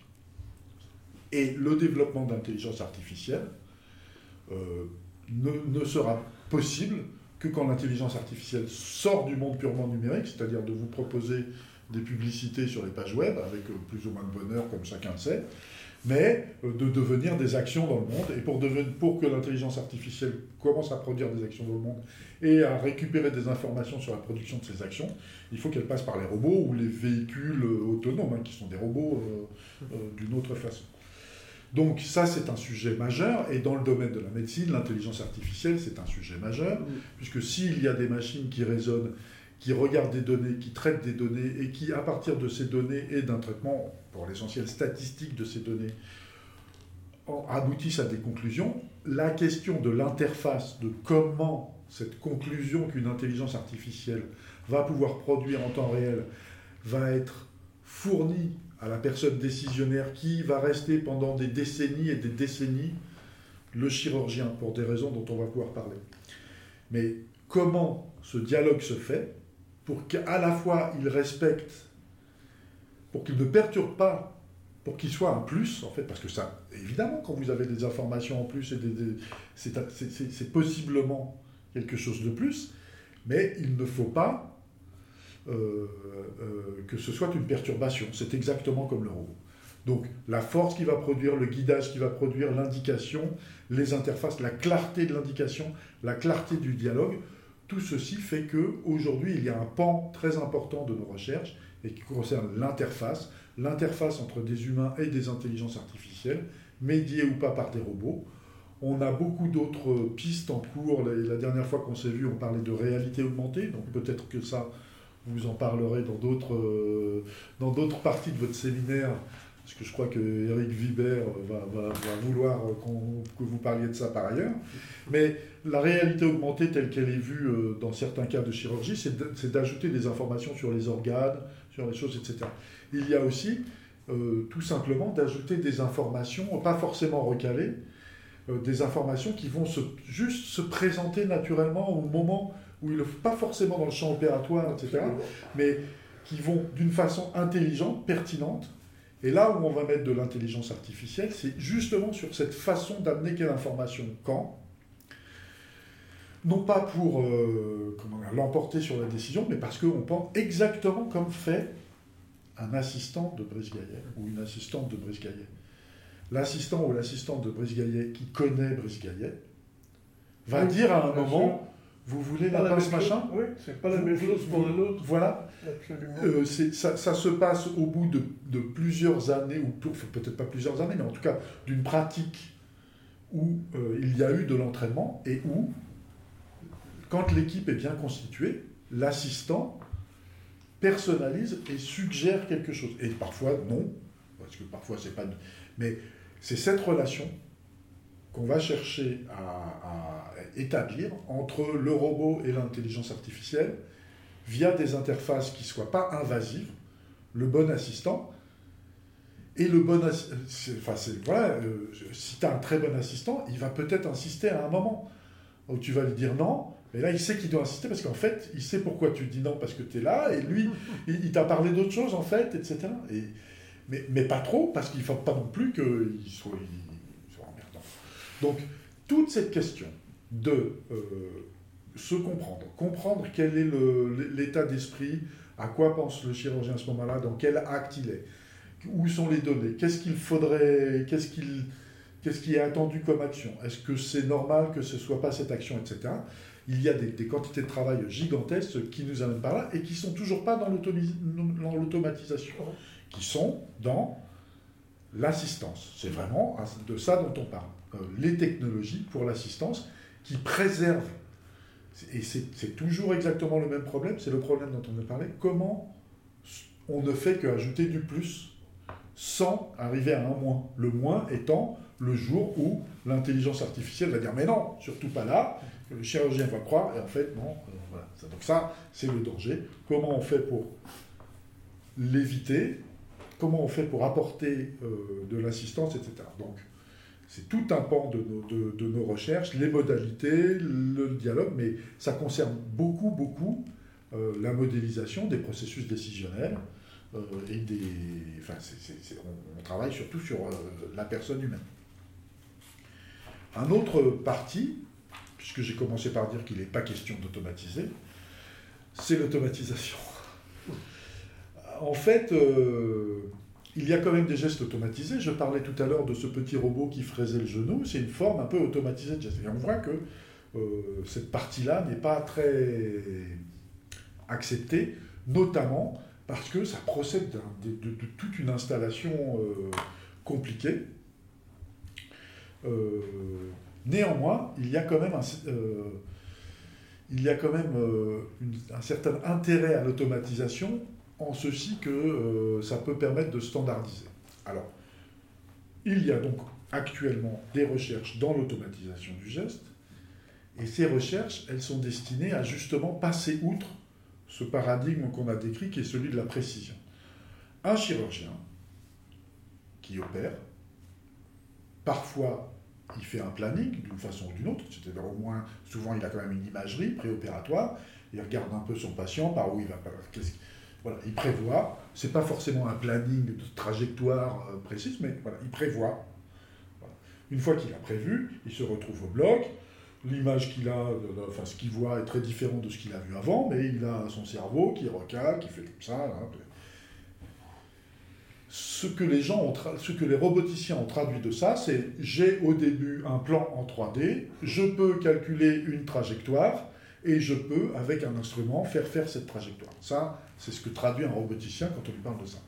Et puis, une fois que je suis arrivé à, erreur égale zéro, je peux balancer le, traitement, etc. Bon, en fait, ben, la chirurgie, c'est pas ça. C'est pas du tout ça. C'est-à-dire que le plan, ça sert à. C'est quand vous regardez le plan avant de partir. Ensuite, vous avez peut-être votre GPS qui vous dit un peu comment y aller. Bon, c'est bien, vous avez les indications. Mais le truc important, la chirurgie, c'est au moment où vous garez. Et je vous défie de vous garer en fermant les yeux et en regardant que votre GPS. Parce qu'en réalité, là, ce que vous avez d'autres informations. Vous, vous, euh, hein, vous avez touché, vous avez. Ce que vous faites dans la chirurgie quand vous arrivez, ça n'est pas de la géométrie. Et donc, il y a, et on a cette activité, nous, dans le cadre notamment de la chirurgie du rachis, il y a tout un toute une partie de la communauté qui travaille à essayer d'intégrer beaucoup d'informations avec plein de capteurs qu'on va ajouter, des capteurs qui mesurent si c'est dur, si c'est mou, si c'est mouillé, si c'est sec, si ça fait du bruit, si ça fait pas du bruit. Tous ces, ces senseurs que le chirurgien a pour essayer justement, via de l'intelligence artificielle, de caractériser un peu et de voir non pas si on est juste au millimètre, mais si, on est au bon endroit, si ça se passe comme on avait prévu, etc. donc ça, c'est un autre enjeu, et c'est un enjeu dont on pense qu'il va permettre d'automatiser non pas des scènes chirurgicales complètes ou des opérations chirurgicales complètes, mais des parties de, des parties de chirurgie. Donc en résumé, et peut-être si tu as, si as, de quoi rebondir sur l'un, ou sinon on passe aux questions, c'est toi qui décideras. Soit tu peux rebondir sur un peu de futur, mais en gros, c'est des données de l'intelligence artificielle de l'interface. Oui, oui, c'est ça. les, données, les données pour le, chirurgien, il, y a, il peut y avoir une aide même intellectuelle, c'est-à-dire euh, les variations. Vous savez, le problème de la médecine, enfin, tu l'as très bien dit, l'homme, il n'y a pas deux hommes, enfin, il n'y a pas deux fois comme. Euh, vous n'avez pas la même tête que personne, ou quasi, on a quelques sosies, mais pas beaucoup. Et globalement, c'est exactement pareil. Personne n'a le même organe deux fois. Enfin, on n'a pas tout à fait, c'est presque le même, mais pas tout à fait. Et surtout, ça, l'exemple du GPS est parfait parce que le GPS, il est très bien, il vous donne la route, mais il ne vous dit pas s'il y a des voitures sur la route, ni des camions, ni des travaux. Les travaux, c'est pas prévu. Or, nous, quand on ne peut pas dire, bah, tiens, s'il y a un travaux, je verrai bien. Non, il faut qu'on puisse l'anticiper, et ça, le robot, il ne peut pas le faire parce que les, travaux, c'est pas, voilà, pas dans le GPS. C'est vraiment exactement la comparaison. Et, il faut que le. Que Par contre, il y a des situations que le chirurgien ne peut pas connaître. On ne peut pas tout connaître. D'abord, on ne peut pas tout lire. Vous savez bien, les publications, c'est terminé. On ne peut pas lire toutes les publications, c'est pas vrai. Et on ne peut pas surtout connaître toutes les variantes humaines. C'est impossible. Les variations, alors on en connaît les principales. Anatomiques, euh, c'est pour ça qu'on fait quand même des. On apprend un peu l'anatomie humaine, mais ce qui intéresse le chirurgien, c'est pas l'anatomie humaine, c'est les variantes de l'anatomie humaine. il y a des variantes qu'on n'a jamais vues. Donc là, on peut imaginer aussi que dans le futur, la base de données soit telle qu'on ait un accès qui nous permette d'aider euh, au bloc opératoire. Parce que, bizarrement, ça va vous faire sourire, mais j'avais un de mes collègues que j'aime beaucoup, qui est un très bon chirurgien, qui disait un jour, je sais pas quoi, on lui dit, mais au bloc, quand tu fais ça, qu'est-ce que, à quoi tu penses? Et il répond, moi, au bloc, je réfléchis le moins possible. Mais c'était ça, il ne faut pas être ennuyé par des questions de, comment, de fondamentales. Il faut avoir le projet et puis après s'appliquer à, suivre le malade sans, sans trop réfléchir. Il ne faut pas reconstruire tout le foie dans votre tête. Il faut que le foie soit déjà reconstruit et vous avez juste à adapter. Et c'est ça qui, que la, la, la, science, enfin le futur va nous apporter, je pense. Ça, ça me paraît très important. Très bien. Donc là, on a. eh bien, écoutez, euh, merci beaucoup. Merci beaucoup pour ces interventions. Euh, avant de lancer la, la, session euh, de, de, questions, moi j'ai peut-être deux questions sur des points que, que, vous avez abordés, alors notamment concernant la, la communication au, au bloc opératoire. Euh, sur le, la console du robot, euh, alors Da Vinci en l'occurrence, parce que j'ai vu euh, fonctionner que lui sur, sur la chirurgie viscérale, il y a un micro pour parler au reste de, du bloc opératoire. Et alors il y a vraiment deux comportements. j'ai vu des chirurgiens, donc la première chose qu'ils font, c'est mettre le casque pour parler dans le micro. Et j'ai vu des chirurgiens faire complètement l'inverse. déconnecter le micro et et à l'inverse, euh, du coup, euh, euh, alors sortir de la console et puis parler avec le, reste du bloc opératoire, même si ça sous-entend que les outils sont bloqués, puisque quand la tête du chirurgien n'est plus dans la console, les outils ne, ne, ne fonctionnent plus. Alors peut-être que qu'est-ce que ça vous inspire comme je sais pas comme remarque, comme réaction bah, Non, il y, y, a des travaux, il y a, pas, il y a même beaucoup de travaux qui ont été faits là-dessus, y compris par des gens qui, qui Enfin, tu parlais de Blavier, Nissen, enfin des gens qui connaissent ça vraiment, qui ont beaucoup travaillé. Et ce qui est très intéressant, c'est qu'il y a un point de vue des chirurgiens, et puis il y a un point de vue de l'équipe. Et alors, bizarrement, pour ce qui est de, la télémanipulation, les chirurgiens et l'équipe n'ont pas du tout la même, la même euh, évaluation du risque. C'est-à-dire, si vous demandez à l'aide assistant à l'aide opératoire ou à la penseuse, est-ce que la description verbale systématisée serait une bonne chose? Le chirurgien dit, bah non, 65% oui, 50 à 71% pensent que ça serait vraiment important, mais les aides opératoires et les infirmières, c'est entre 100 90 et 100% qui pensent qu'il faudrait faire ça. Donc on voit bien que l'évaluation du risque n'est pas la même. Le il pense que tout le monde va suivre. Parce que d'habitude, Guillaume l'a très bien dit, au bloc opératoire, ça ne peut pas être vraiment autrement. Il faut absolument que les gens suivent ce que tu nous demande. On ne peut pas être négocié, on ne va pas négocier, c'est pas négociable. C'est vrai que c'est la vie des gens, donc on ne peut pas négocier. Mais euh, donc le chirurgien, lui, mais quand on a un télémanipulateur et qu'on n'est pas sur le malade, il faut bien négocier avec ceux qui y sont. Hum. Et là, les chirurgiens n'ont pas tous compris ça. Donc certains le comprennent, d'autres pas. Mais il y a des enregistrements qui font...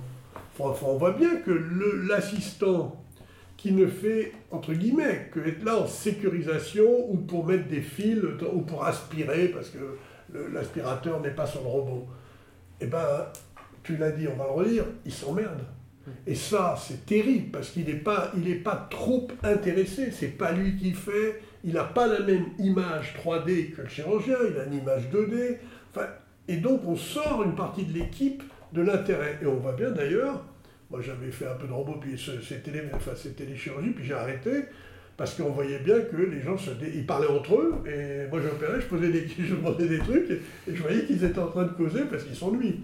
Bon, c'est anecdotique, mais euh, comme je n'ai pas besoin de cet outil, que c'est trop cher, je l'ai arrêté. Mais une des raisons, c'est qu'on vraiment l'équipe disparaît. J'ai peur que ça fasse exploser, enfin exploser, perdre, ce qui est un des, points essentiels pour moi de la chirurgie, c'est l'équipe chirurgicale.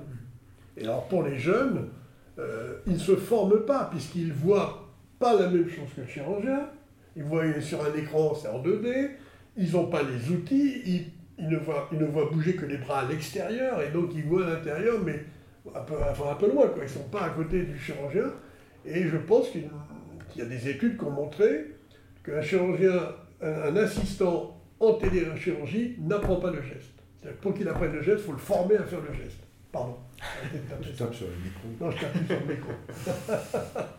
voilà, donc pour répondre, c'est deux points de vue assez différents de la part des opérateurs et de la part du reste de l'équipe. D'accord. Très bien. Merci. Alors, Si je peux prolonger ça, je, alors là, euh, moi je le raconte mécaniquement. Hein. Euh, c'est même parfois pire. Parce que, comme tu le sais, parfois ils se prennent, ils se prennent des beignes. C'est-à-dire les assistants. Les assistants.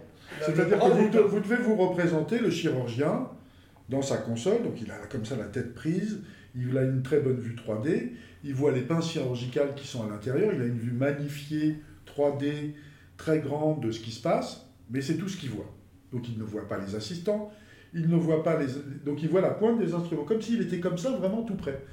La suite de l'instrument, ce qui va derrière et qui sort du patient, et le robot qui tient l'instrument, qui sort encore plus loin du patient, dans l'alignement. Donc ce qu'il voit, c'est la partie pointue de ce stylo. La suite de l'instrument, le bras, ça monte, ça sort 1m50 derrière.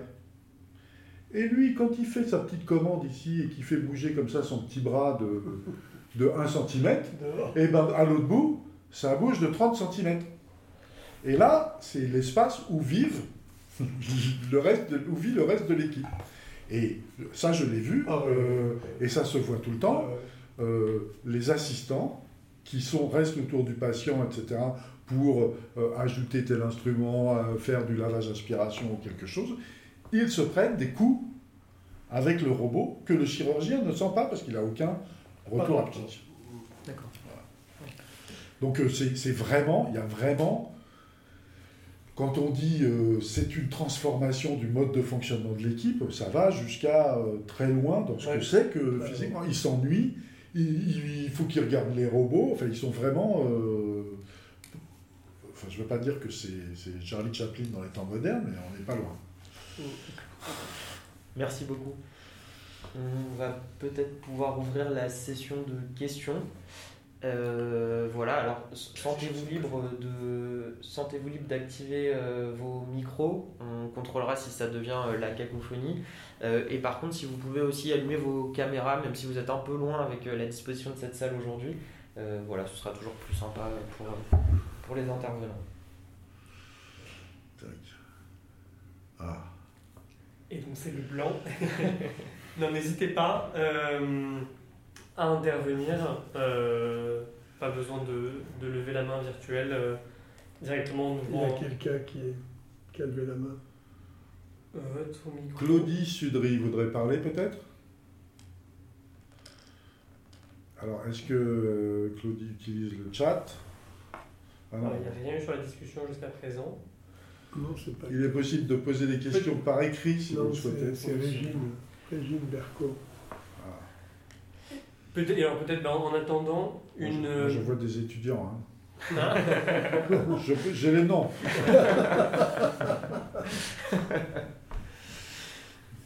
Donc peut-être en attendant bah, une question sur la façon dont ça reconfigure les, hum, les relations euh, entre les gens du bloc. Euh, je crois qu'il y a des études qui ont, montré bah, combien, on en parlait un petit peu euh, avant, voilà, ça reconfigurait la, la, nature des communications et ça allait vers une plus grande verbalisation d'un certain nombre de choses au, bloc opératoire. Et question sur la façon dont ça change le travail de l'IBOD. Euh, dans quelle mesure est-ce que c'est aussi un facteur euh, d'attractivité euh, ou de montée en compétence de la, profession infirmière? Je pose la question parce que là, tout à l'heure j'étais au bloc à, à Necker où des, où des venaient d'être prises à un début de chirurgie robotique et, m'expliquaient combien voilà, c'était valorisant et source d'épanouissement pour, pour elles. Bah, il y, y, a une chose, d'abord, elles ont une place. Alors, quand Guillaume l'a dit, enfin il l'a parlé assez rapidement, mais un des problèmes de la robotique aujourd'hui, ça, tout ça, certainement s'améliorer, mais enfin quand même ça existe depuis, moi, moi je faisais la robotique en 99 avec le premier modèle Da Vinci, ça s'appelait Mona d'ailleurs, on était à Bruxelles, et euh, à l'époque, et ça mettait un temps fou à s'installer, ça n'a plus, mais ça reste, ça prolonge l'opération, la robotique. Enfin, la télémanipulation actuelle rallonge les opérations. Bah, c'est sûr que ça dépend des penseuses une équipe, et donc une équipe au bloc de penseuses circulantes ou, aides opératoires euh, bien formées qui vont faire le robot. A, moi, j'en vois, pas, moi, pas dans mon équipe, mais pas loin de moi dans, dans l'hôpital. Elles sont formées de manière incroyablement efficace. Elles sont très fières parce que c'est elles qui font activer le système et ça repose entièrement sur elles. Le chirurgien ne fait rien, il n'installe pas le robot. Je ne suis même pas sûr qu'il saurait le faire. Mais euh, stériliser les bras, etc. Donc, euh, préparer les outils, euh, tout ça, ça leur donne un métier plus intéressant. Il a dit que prendre une pince et de la poser. C'est sûr que c'est plus valorisant de travailler à côté d'une machine quand même magnifique, moderne, etc. Mais si on parle du geste opératoire lui-même, les, infirmières, elles, ça ne les dérange pas. De toute façon, enfin, l'aide opératoire, elle, donnait des outils. Là, elle, prépare les outils suivants, mais c'est c'est pas très différent. Par contre, elle voit une chirurgie qui est, c'est vrai que c'est on dit, c'est très stable, l'image est très stable, c'est très précis, c'est petit. Bon. Non, le vrai problème, c'est l'assistant chirurgien. C'est l'aide opératoire. Quand c'est des chirurgiens, il y a des endroits en, clinique où il n'y a pas d'aide opératoire chirurgien. Donc là, évidemment, l'infirmière devient euh, la première aide. C'est pour elle, c'est euh, probablement plus intéressant que de, que de faire. Donc, euh, je dirais que c'est un peu ambivalent. Si, ils sont moins concernés et en même temps, c'est quand même c'est la c'est quelque chose de, c'est assez beau quand même. C'est une belle, c'est quelque chose de magnifique. Moi, je, voilà, j'ai des grandes réserves éthiques pour la finance de l'hôpital public. Quoi. C'est un vrai problème, je pense. Aux États-Unis, les gens payent. En, Suisse, les gens payent. C'est. Voilà, mais ça fait une médecine à deux vitesses. Alors, euh, ça coûte pas cher au public, mais c'est une médecine à deux vitesses. Moi, je, c'est ça mon grand souci avec aujourd'hui la télémanipulation si je peux compléter et, peut-être compléter sur, le, sur l'aspect de valorisation que vous avez évoqué dans votre question. Euh, oui, alors, euh, oui, les personnels qui, qui travaillent avec... Euh, quand vous travaillez avec un matériel, ne serait-ce que le prix, alors là, quand on vous a confié, on vous a mis entre les mains une machine à 2 millions d'euros pour... c'est rien que ça, bah c'est valorisant en soi. Euh, parce que vous avez la super machine. En effet, je le redis, il y a un facteur wow, mais il y a aussi un facteur, enfin, je le redis à ceux qui nous écoutent, euh, vous pouvez regarder euh, sur Internet, quand vous voyez les, les, vues externes de cette grande araignée qui est au-dessus du patient, quand vous, vous êtes juste à proximité, qu'elle bouge comme ça, etc., c'est une projection, alors pour le coup, qui n'est pas très valorisante. Vous êtes vous êtes plongé, c'est ce qu'on disait, dans cet univers de machines, etc. Donc il y a les deux aspects. Mais si on s'intéresse au territoire socio-professionnel, hein, pour euh, dire ça, il est clair, et c'est quelque chose d'absolument établi, pas seulement avec les robots, mais pour toute technologie d'imagerie, euh, etc., les gros investissements technologiques dans les hôpitaux contribuent à euh, structurer ces, ces, répartitions, ces territoires professionnels. Celui qui a la grosse machine, c'est le gros patron, et les, équipes euh, sont valorisées quand elles sont avec les gros patrons. Enfin, elles, préfèrent opérer avec le, grand chirurgien qui a le, chef de service, qui a le... Voilà, et ça, c'est une réalité qui contribue au développement de ces machines, parfois au détriment de, de considérations plus basiques comme euh, est-ce que c'est vraiment, ça vaut vraiment cet argent-là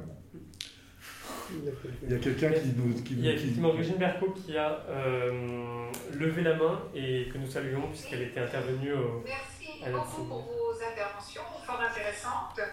Euh, j'avais une question concernant la formation. Donc, j'ai bien compris, je crois avoir bien compris que euh, les assistants, lorsqu'ils interviennent avec des robots, ont beaucoup de mal à se former parce qu'ils n'ont pas la visibilité de toute l'intervention.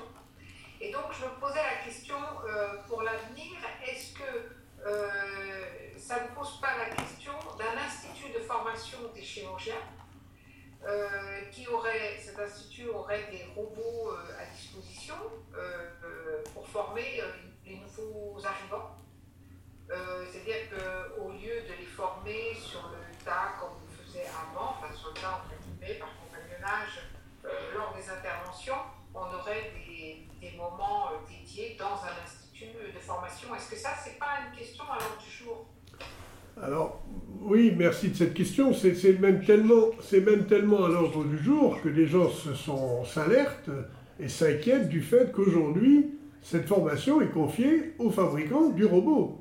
Et ça, c'est donc il y a des sessions, elles sont, sont pas mal faites, il hein, faut être honnête. C'est pour les infirmières, enfin pour l'équipe quand ils installent un robot, ils font une, des sessions de formation qui sont euh, pas du tout trois minutes, hein. c'est de la vraie formation, il faut aller dans un endroit, il faut y aller, euh, où ils vont être formés. Mais ça, c'est fait par le professionnel, c'est pas fait par des enseignants euh, chirurgiens ou universitaires. Donc ça pose, c'est vrai, un, certain problème. Ah, maintenant, ça c'est le premier. Le deuxième problème que ça peut poser, c'est que les choix de ce que l'on veut apprendre euh, avec un assistant qui, veut se former, c'est est-ce qu'on lui apprend à être un bon assistant avec Da Vinci, ce qui peut s'entendre pour l'infirmière Ibod, qui a là pour rôle d'être assistante du chirurgien, mais pour un futur chirurgien, euh, lui apprendre le robot, c'est pas trop compliqué. C'est ce que disait Guillaume. C'est waouh, je vais m'en servir, je sais faire des nœuds. C'est pas ça la chirurgie, mais ils ont déjà l'impression qu'ils peuvent faire ça. C'est déjà pas si mal que ça. Mais apprendre à opérer avec Da Vinci, ça ne leur permettra pas de faire de la célioscopie autre que Da Vinci, enfin que, le, télémanipulateur quel qu'il soit. Donc c'est un vrai sujet, absolument pour l'avenir. Euh, on a un sujet d'ailleurs dans certaines spécialités, puisque parlons des gens qui vraiment s'en servent beaucoup et très bien, qui sont les urologues. Eh bien, il y a des urologues qui savent faire la chirurgie ouverte, la chirurgie robot, et point barre, y compris dans des grands patrons qui ne savent pas, ils savent pas faire de la chirurgie mini-invasive sans robot. Ils ne savent pas. Il y en a qui savent, évidemment, les plus anciens, mais les jeunes, et c'est là où les industriels ont bien compris l'intérêt, c'est qu'ils se disent, ben, à un moment, ils auront tous besoin d'un robot, parce qu'il n'y aura pas le choix. Et je trouve que c'est un vrai sujet. Donc la formation, euh, quand on a une spécialité où tout se fait avec des robots, eh ben, comment forme-t-on les gens pour le jour où ils partent dans une clinique qui n'a pas de robot? Ben, un, Moi, je pense que c'est un vrai sujet. Et euh, je crois que je ne suis pas le seul. L'Académie de chirurgie, je crois, s'est beaucoup intéressée au sujet de cette session de formation, qu'elle ne soit pas confiée, en tout cas pas euh, entièrement organisée par les, par les industriels. Alors, si je suis, pour compléter, euh, en effet, il y a des par exemple, euh, je pense que l'IBOT qui te parlait euh, aujourd'hui d'être inscrit en chirurgie, c'était peut-être à Nancy, au Stade Institute. Donc là, c'est C'est un centre de formation un petit peu indépendant, mais enfin un petit peu indépendant parce qu'ils ont aussi les machines, ils présentent aussi euh, un matériel, etc. Et il y en a, il y a un centre de formation à Strasbourg, que tu connais bien, donc, euh, et, qui, qui, a, lui, euh, eu la vision de le faire très tôt, on peut le, le, reconnaître, à, à, à Strasbourg. mais de, à chaque fois se pose la question du lien avec le fabricant, parce que c'est des, des, matériaux, des matériels dont le, fonctionnement est assez spécifique au matériel lui-même.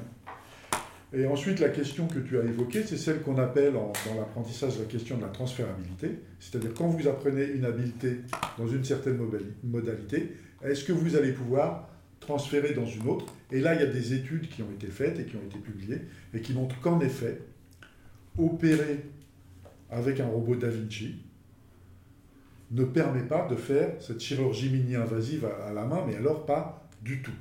C'est un peu comme si vous êtes un champion de jeux vidéo de Formule 1, c'est bien, mais quand on vous met une vraie Formule 1 dans les mains, ben ça ne vous fait pas du tout, euh, ça ne passe pas du tout pareil. Il se passe plein d'autres choses. Donc euh, euh, voilà. Mais, mais donc c'est ça la, la, dépendance et c'est ça le problème. Comme l'Alcelio à la main est pénible, elle est fatigante, elle est objectivement, c'est une purge à apprendre pour les chirurgiens et c'est une purge à pratiquer. Comme on a ce truc qui fait quand même, qui fait le boulot quand ça marche, etc. Bah, euh, voilà, et on a un problème d'abandon. Alors, ça ne veut pas dire qu'on ne saura pas opérer les patients. On saura de nouveau les opérer, mais on fait 40 ans en arrière, c'est-à-dire qu'on saura les opérer avec nos grosses mains en les ouvrant. Là, voilà. vous, avez aussi d'ailleurs des études pour aller dans, dans, votre sens, oui, qui montrent que euh, aux États-Unis, euh, qui a fait beaucoup moins de célioscopie qu'en France, ça a été beaucoup plus facile pour eux de passer au robot que pour euh, les Français qui, euh, du coup, ont beaucoup utilisé la célioscopie et donc avaient une technicité, une dextérité particulière. Et effectivement, bah, puisque tout est inversé, qui ont beaucoup plus de mal à se mettre, à se mettre au robot, effectivement. Sur le chat, Pardon, euh, il y a Rosanne Azrou qui nous demande euh, quelles mesures sont envisagées actuellement pour avoir un robot, disons, plus fin, moins encombrant et qui favorise plus la communication que le robot d'Avinci, sans que cela ait un impact sur la précision, la facilité de manipulation du robot.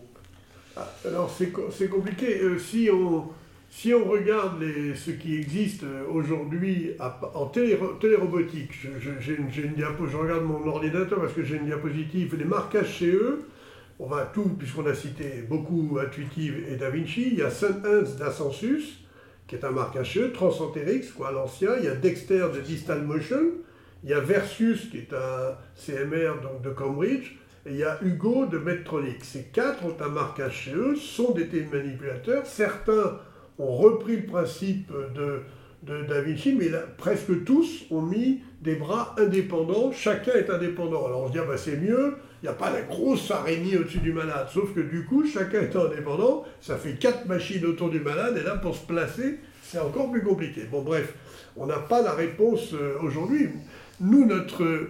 Quand je parle de co-manipulation, qui est en fait un des, sujets au départ de, Guillaume Morel, euh, de Mario, de, de, Jérôme, enfin de 3-4 roboticiens qui étaient sur le sujet, eux, c'était l'idée de ce qu'ils le cockpit chirurgical. C'est là, le chirurgien, il est, au lit, il est au lit du malade. Et le robot ne prend pas de place particulière. Il, est, enfin, il prend la place d'un assistant, voilà. Il prend la taille d'un homme. C'est une boîte, quoi. C'est grand comme un homme, posé. Et qui a des bras qui viennent, mais le chirurgien est toujours aux manettes. Donc on ne peut pas, s'il opère, il saura le faire sans robot. Simplement, il aura un assistant qui tiendra les outils au lieu que ce soit lui. Euh, voilà, ça, fera, ça sera plus fatigant parce que la caméra, je vous ai expliqué, on va bouger sa tête, on va tourner la tête. Ça sera plus fatigant, mais il saura le faire. Par contre, le robot va l'aider à le faire plus précisément euh, pour apprendre à, quand le bras. Si vous voulez, je me souviens très bien parce que euh, un jour j'opérais et j'avais la transparence du robot dont les roboticiens, à juste titre, à Lisier sont très fiers parce que la plupart des bras, il y a des robots, des moteurs, on sent, c'est dur, ça bouge, c'est énervant. Celui-là était transparent, mais ce que j'aimerais, moi, c'est quand j'ai envie de coudre, que quelqu'un me tienne la main pour plus que je bouge, quoi, pour que ça soit. Voilà. Et bien un jour, il est revenu, M. Morel, avec un petit logiciel, et m'a dit Prends l'outil là, Et j'ai eu l'impression qu'il me prenait la main. En fait, c'était le robot qui tenait un peu l'outil, mais pas complètement, mais un peu. On appelait ça la viscosité, ça devenait visqueux, et j'avais l'impression que quelqu'un me tenait la main. Mais j'étais le roi du monde, hein. je savais coudre des deux mains. Alors moi, je ne suis pas vraiment ambidextre, là, je savais coudre des deux mains.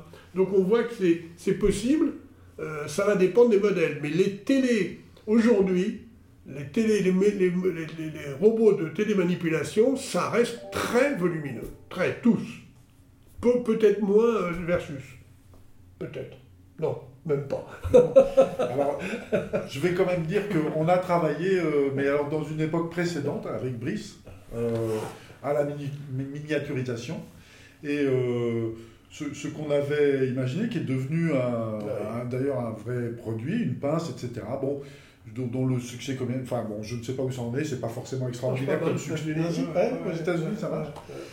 Et donc, c'était de dire, euh, plutôt que de faire un robot qui est monté sur un pied et qui va comme ça et qui va aller dans le patient, etc., on, a vraiment euh, fabriqué des instruments, c'est-à-dire, on reprenait cette idée du robot Da Vinci que on peut mettre des petits moteurs qui vont permettre de bouger à l'intérieur du patient, d'avoir une certaine mobilité, mais on va mettre ça dans une pince qu'on tient à la main.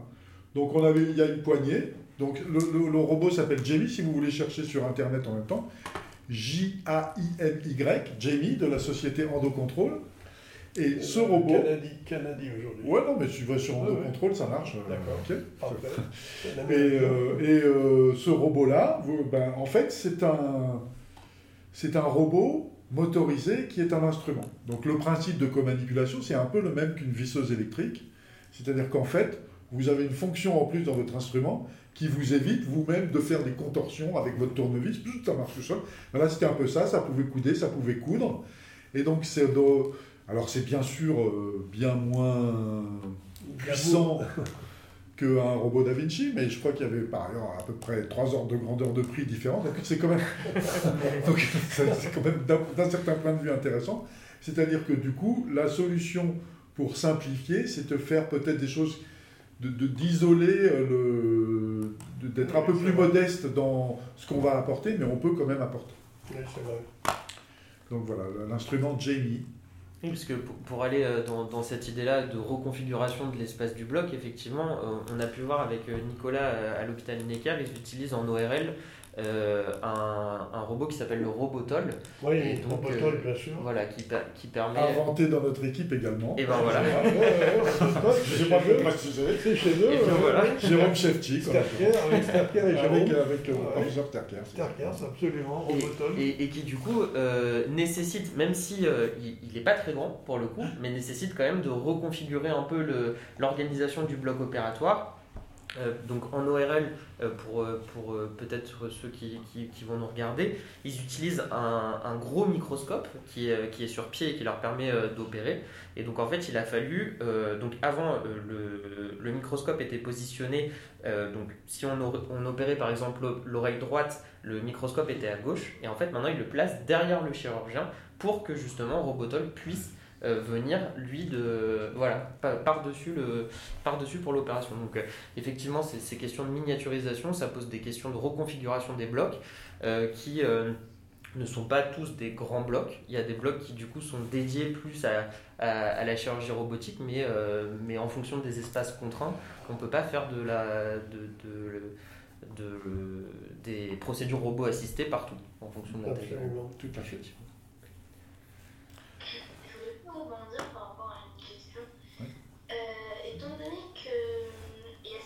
Chirurgiens qui n'arrivent pas à faire, à faire des, enfin, des, procédures sans les robots maintenant, comme vous avez dit tout à l'heure. Mais si un patient il veut pas, euh, il veut pas être opéré avec un robot? Ça c'est une question pour toi. Alors, euh, c'est assez, assez, rare. Hein, comme l'a dit Guillaume, les marchands ont été très très forts, très que ce sont les malades qui ils ont démarché non pas les équipes chirurgicales, mais les malades et aux États-Unis. Et ce sont les malades qui ont demandé d'être opérés par des robots. Et donc, euh, les chirurgiens sont obligés de suivre parce que la clientèle allait dans les équipes qui avaient le robot. C'est exactement ça qui s'est passé. Les universitaires étaient en train de perdre leur recrutement et donc leur possibilité de formation parce que les malades choisissaient ça. Il faut comprendre que les malades sont un peu ambivalents par rapport au robot euh, ils, ils, veulent bien être opérés par un robot, ça leur va, mais à condition qu'on soit là quand même. Ils disent toujours, mais vous serez là. Hein, je dis oui, il n'y a pas de danger, on est encore là. Euh, mais euh, je me souviens d'un malade à qui on avait une complication. bon voilà, et donc j'avais été le voir après l'opération et je lui ai expliqué qu'il y avait une complication. Et là, le malade a été adorable. Il me dit, mais, mes professeurs, mais on, je vous en veux pas, vous n'êtes pas un robot. Et je lui dis, bah, ça tombe bien, on a justement, vous a opéré avec un robot. Et, là, le malade est resté complètement quoi Parce que il avait compris qu'il y aurait un robot, mais il n'a pas compris que le robot pouvait participer ou pas à l'opération. Mais ça restait notre responsabilité. Donc lui, pour lui, si c'était un robot, il n'y avait plus de problème. C'était la vision du malade. Donc c'est rare que l'inverse se passe, qu'il dit je ne veux pas de robot. Il faut leur expliquer que c'est pas utile, c'est pas pareil. Maintenant, s'il ne veut pas de robot, et si le chirurgien est un de ceux, pour l'instant, de la jeune génération de certaines spécialités, euh, dans d'autres spécialités, ils ont les moyens de se former. Mais s'il n'a vécu que dans une équipe qui fait que la robotique, il sera obligé d'ouvrir le malade. Il n'y aura pas de chirurgie mini-invasive. Ça, c'est sûr.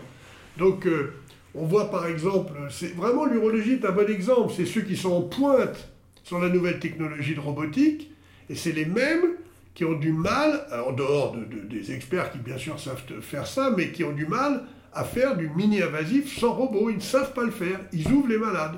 Et donc il y a encore beaucoup de prostates, enfin de chirurgie de la prostate qui se fait ouverte. Alors que pour trouver, sauf des indications précises en France, la vésicule ouverte, il faut quand même chercher très très loin dans un hôpital très reculé quand même. Hein. Alors que là, ce n'est pas le cas. Des grands chirurgiens vont ouvrir parce qu'ils n'ont pas le robot. Ça, ça n'existe plus dans d'autres disciplines. Et c'est ça qu'on signalait en disant que c'est un vrai problème. Pour la formation, on y revient. Euh, ce robot n'est pas un robot de formation, pas du tout, du tout. Il est fait pour autre chose. Mais alors juste pour, euh, si je peux plaider pour la, la, personne qui a posé cette question, je ne suis pas sûr que la réponse est quand même, si moi je suis un patient et que je ne veux pas de robot, on ne va pas m'imposer un robot. Alors, on va m'ouvrir en deux, mais on ne va pas m'imposer le robot. Non, moi, moi, on n'ouvrira pas en deux. Oui, mais si c'est toi qui opères, oui. Bah, si c'est un chirurgien, non, mais même. des brises gaillères. Non, non, non, non. Mais non, en chirurgie, mais non. Tout ce qui est digestif. Mais non, la chirurgie digestive, la chirurgie thoracique, la chirurgie euh, gynéco, ils font, ils n'utilisent pas les robots, ils les utilisent de manière beaucoup plus exceptionnelle. C'est vraiment très spécifique de l'urologie, mais je vais vous expliquer pourquoi historiquement. Et la gynéco, la gynéco fait pas, non, beaucoup de, ils font beaucoup de célios, ils font plus beaucoup d'ouvertures. Non, voilà, euh, vous avez raison, ça sera fait soit par célio, mais il n'y a aucune obligation, jamais on peut vous imposer une chirurgie robot. Jamais. Aujourd'hui. Donc en théorie, le médecin doit euh, proposer les, doit dire ce qu'il recommande et euh, éventuellement proposer les alternatives qui en a et expliquer pourquoi il les recommande. Mais la, vérité du terrain, c'est que la plupart du temps, euh, enfin quand même dans le, patient euh, qui fait confiance à son médecin suit les recommandations du médecin. C'est quand même comme ça que ça se passe.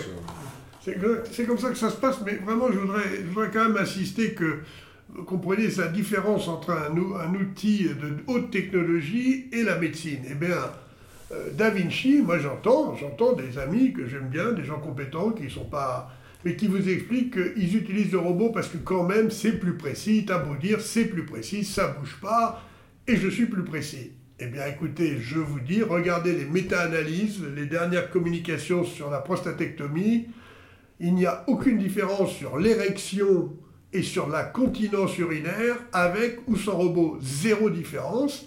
Et il y a un peu plus d'éventration, c'est-à-dire que le robot abîme plus la paroi que la célioscopie. Donc, euh, le bénéfice, il est juste que ça permet à des chirurgiens de vous opérer en mini-invasif. Mais si vous trouvez un chirurgien qui sait le faire en célioscopie, si vous voulez mon point de vue, il faut refuser le robot. Ça sera mieux fait en célio.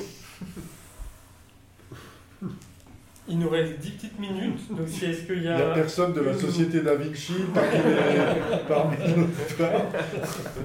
bah si, mais ça change rien. Pardon? J'avais une dernière question. Oui, bien sûr. Euh, d'un point de vue conception, comment on fait en sorte que le robot il, euh, rentre dans les exigences que, tout va être stérilisé dans un bloc opératoire? Alors, euh, je vais. Non, c'est pas tout à fait tout n'est pas stérilisable dans un bloc opératoire. Tout doit être désinfecté, mais la stérilisation euh, de beaucoup d'instruments ne passerait pas les normes, enfin ne supporterait pas notamment l'autoclave. Alors il y a d'autres techniques, le stérade, enfin je ne ferai pas un cours sur la stérilisation, mais en réalité, tout ce qui n'est pas stérilisable se met dans des gaines stériles. Donc on, pour ce qui est de Da Vinci et, pour le Moon, mon, mon robot Maestro, c'est enfin mon robot, le robot sur lequel je, je travaille, euh, c'est pareil, on le, met, on, le, on le met dans des gaines stériles. Voilà. Mais sinon, il y a des appareils comme les échographes qui peuvent aller au stérade, qui est une autre façon de stériliser sans brûler, sans mettre des atmosphères à des hyperpressions. Donc tout n'est pas stérilisable dans un bloc. Tout est désinfecté, désinfectable, mais pas stérilisable. Ce qui rentre dans le malade est stérile, ça je vous confirme. Les outils, eux, ils sont stériles. Mais c'est les outils, ils sont connectés à l'extérieur, et à l'extérieur, le robot est gainé dans un gaine, dans une gaine stérile. Donc c'est comme un grand sac plastique qui est stérile. Voilà, c'est comme un chirurgien. Le chirurgien, il est gainé dans sa casaque opératoire avec sa bavette et le chapeau, mais il n'est pas stérile. Hein. Ça se saurait. Euh, par ailleurs, pour, pour euh, élargir votre question, euh, c'est un peu ce que j'évoquais tout à l'heure quand je parlais de l'industrialisation. Voilà. Donc actuellement, Brice Caillet est engagé dans ce processus de créer un nouveau robot, ce robot Maestro avec euh, la société Moon Surgical. Ce robot est une émanation de recherche qu'on a fait du temps où Brice Gaillet était au laboratoire et qui est ce, ce Surgical Cockpit. Euh, passé, et nous, on a, démo- on a démontré, euh, on a fabriqué un prototype euh, tout à fait efficient hein, d'un point de vue pratique, qu'on a été capable de valider dans un contexte en allant jusqu'à, on parlait d'expérimentation animale, on a fait une expérimentation animale on a tout montré, etc. Pour faire exactement la même chose d'un point de vue euh, purement de l'ingénieur, de, la recherche, mais qui satisfasse toutes les contraintes de stérilité, mais aussi toutes les contraintes réglementaires, tout le traçage, etc.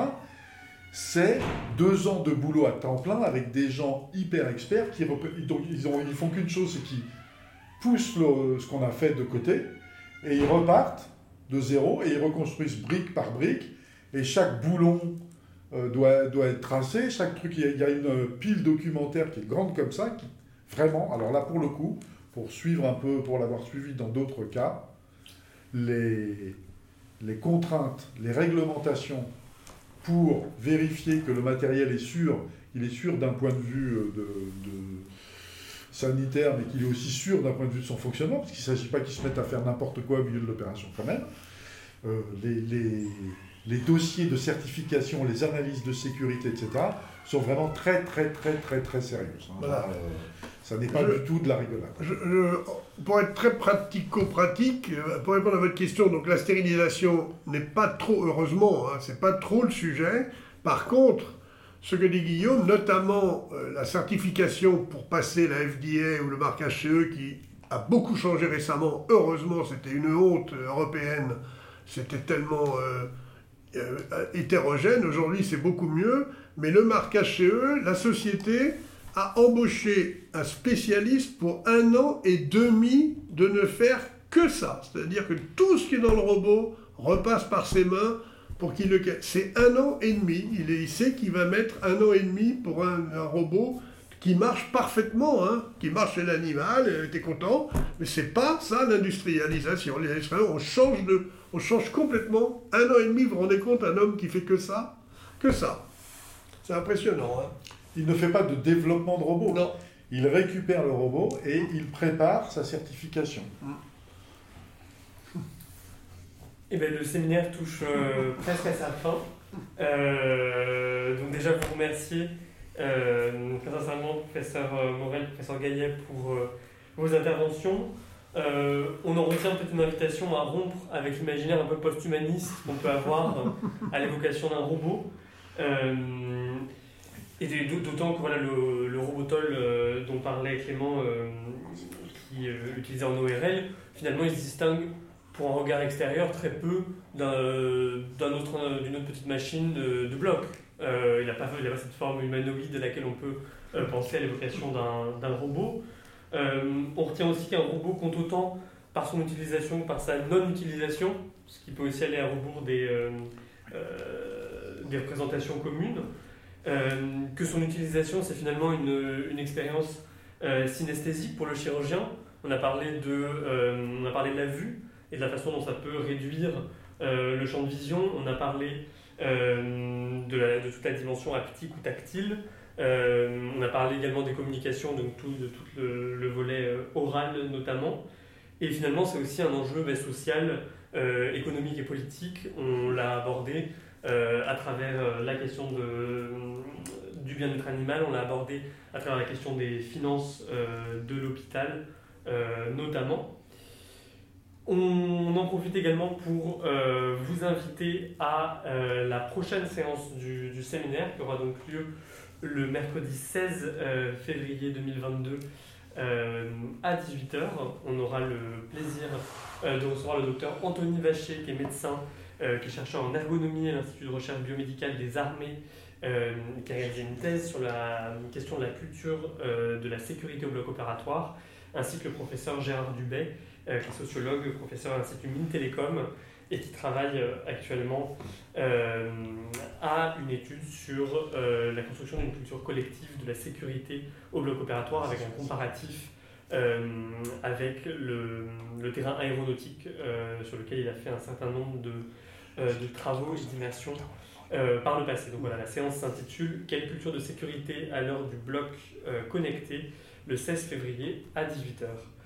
Merci beaucoup. Euh, et puis, euh, donc, comme d'habitude, la séance sera euh, visionnable d'ici quelques jours sur le, site et les réseaux d'achat grâce à notre webmaster et vidéaste multicasquette Virgile.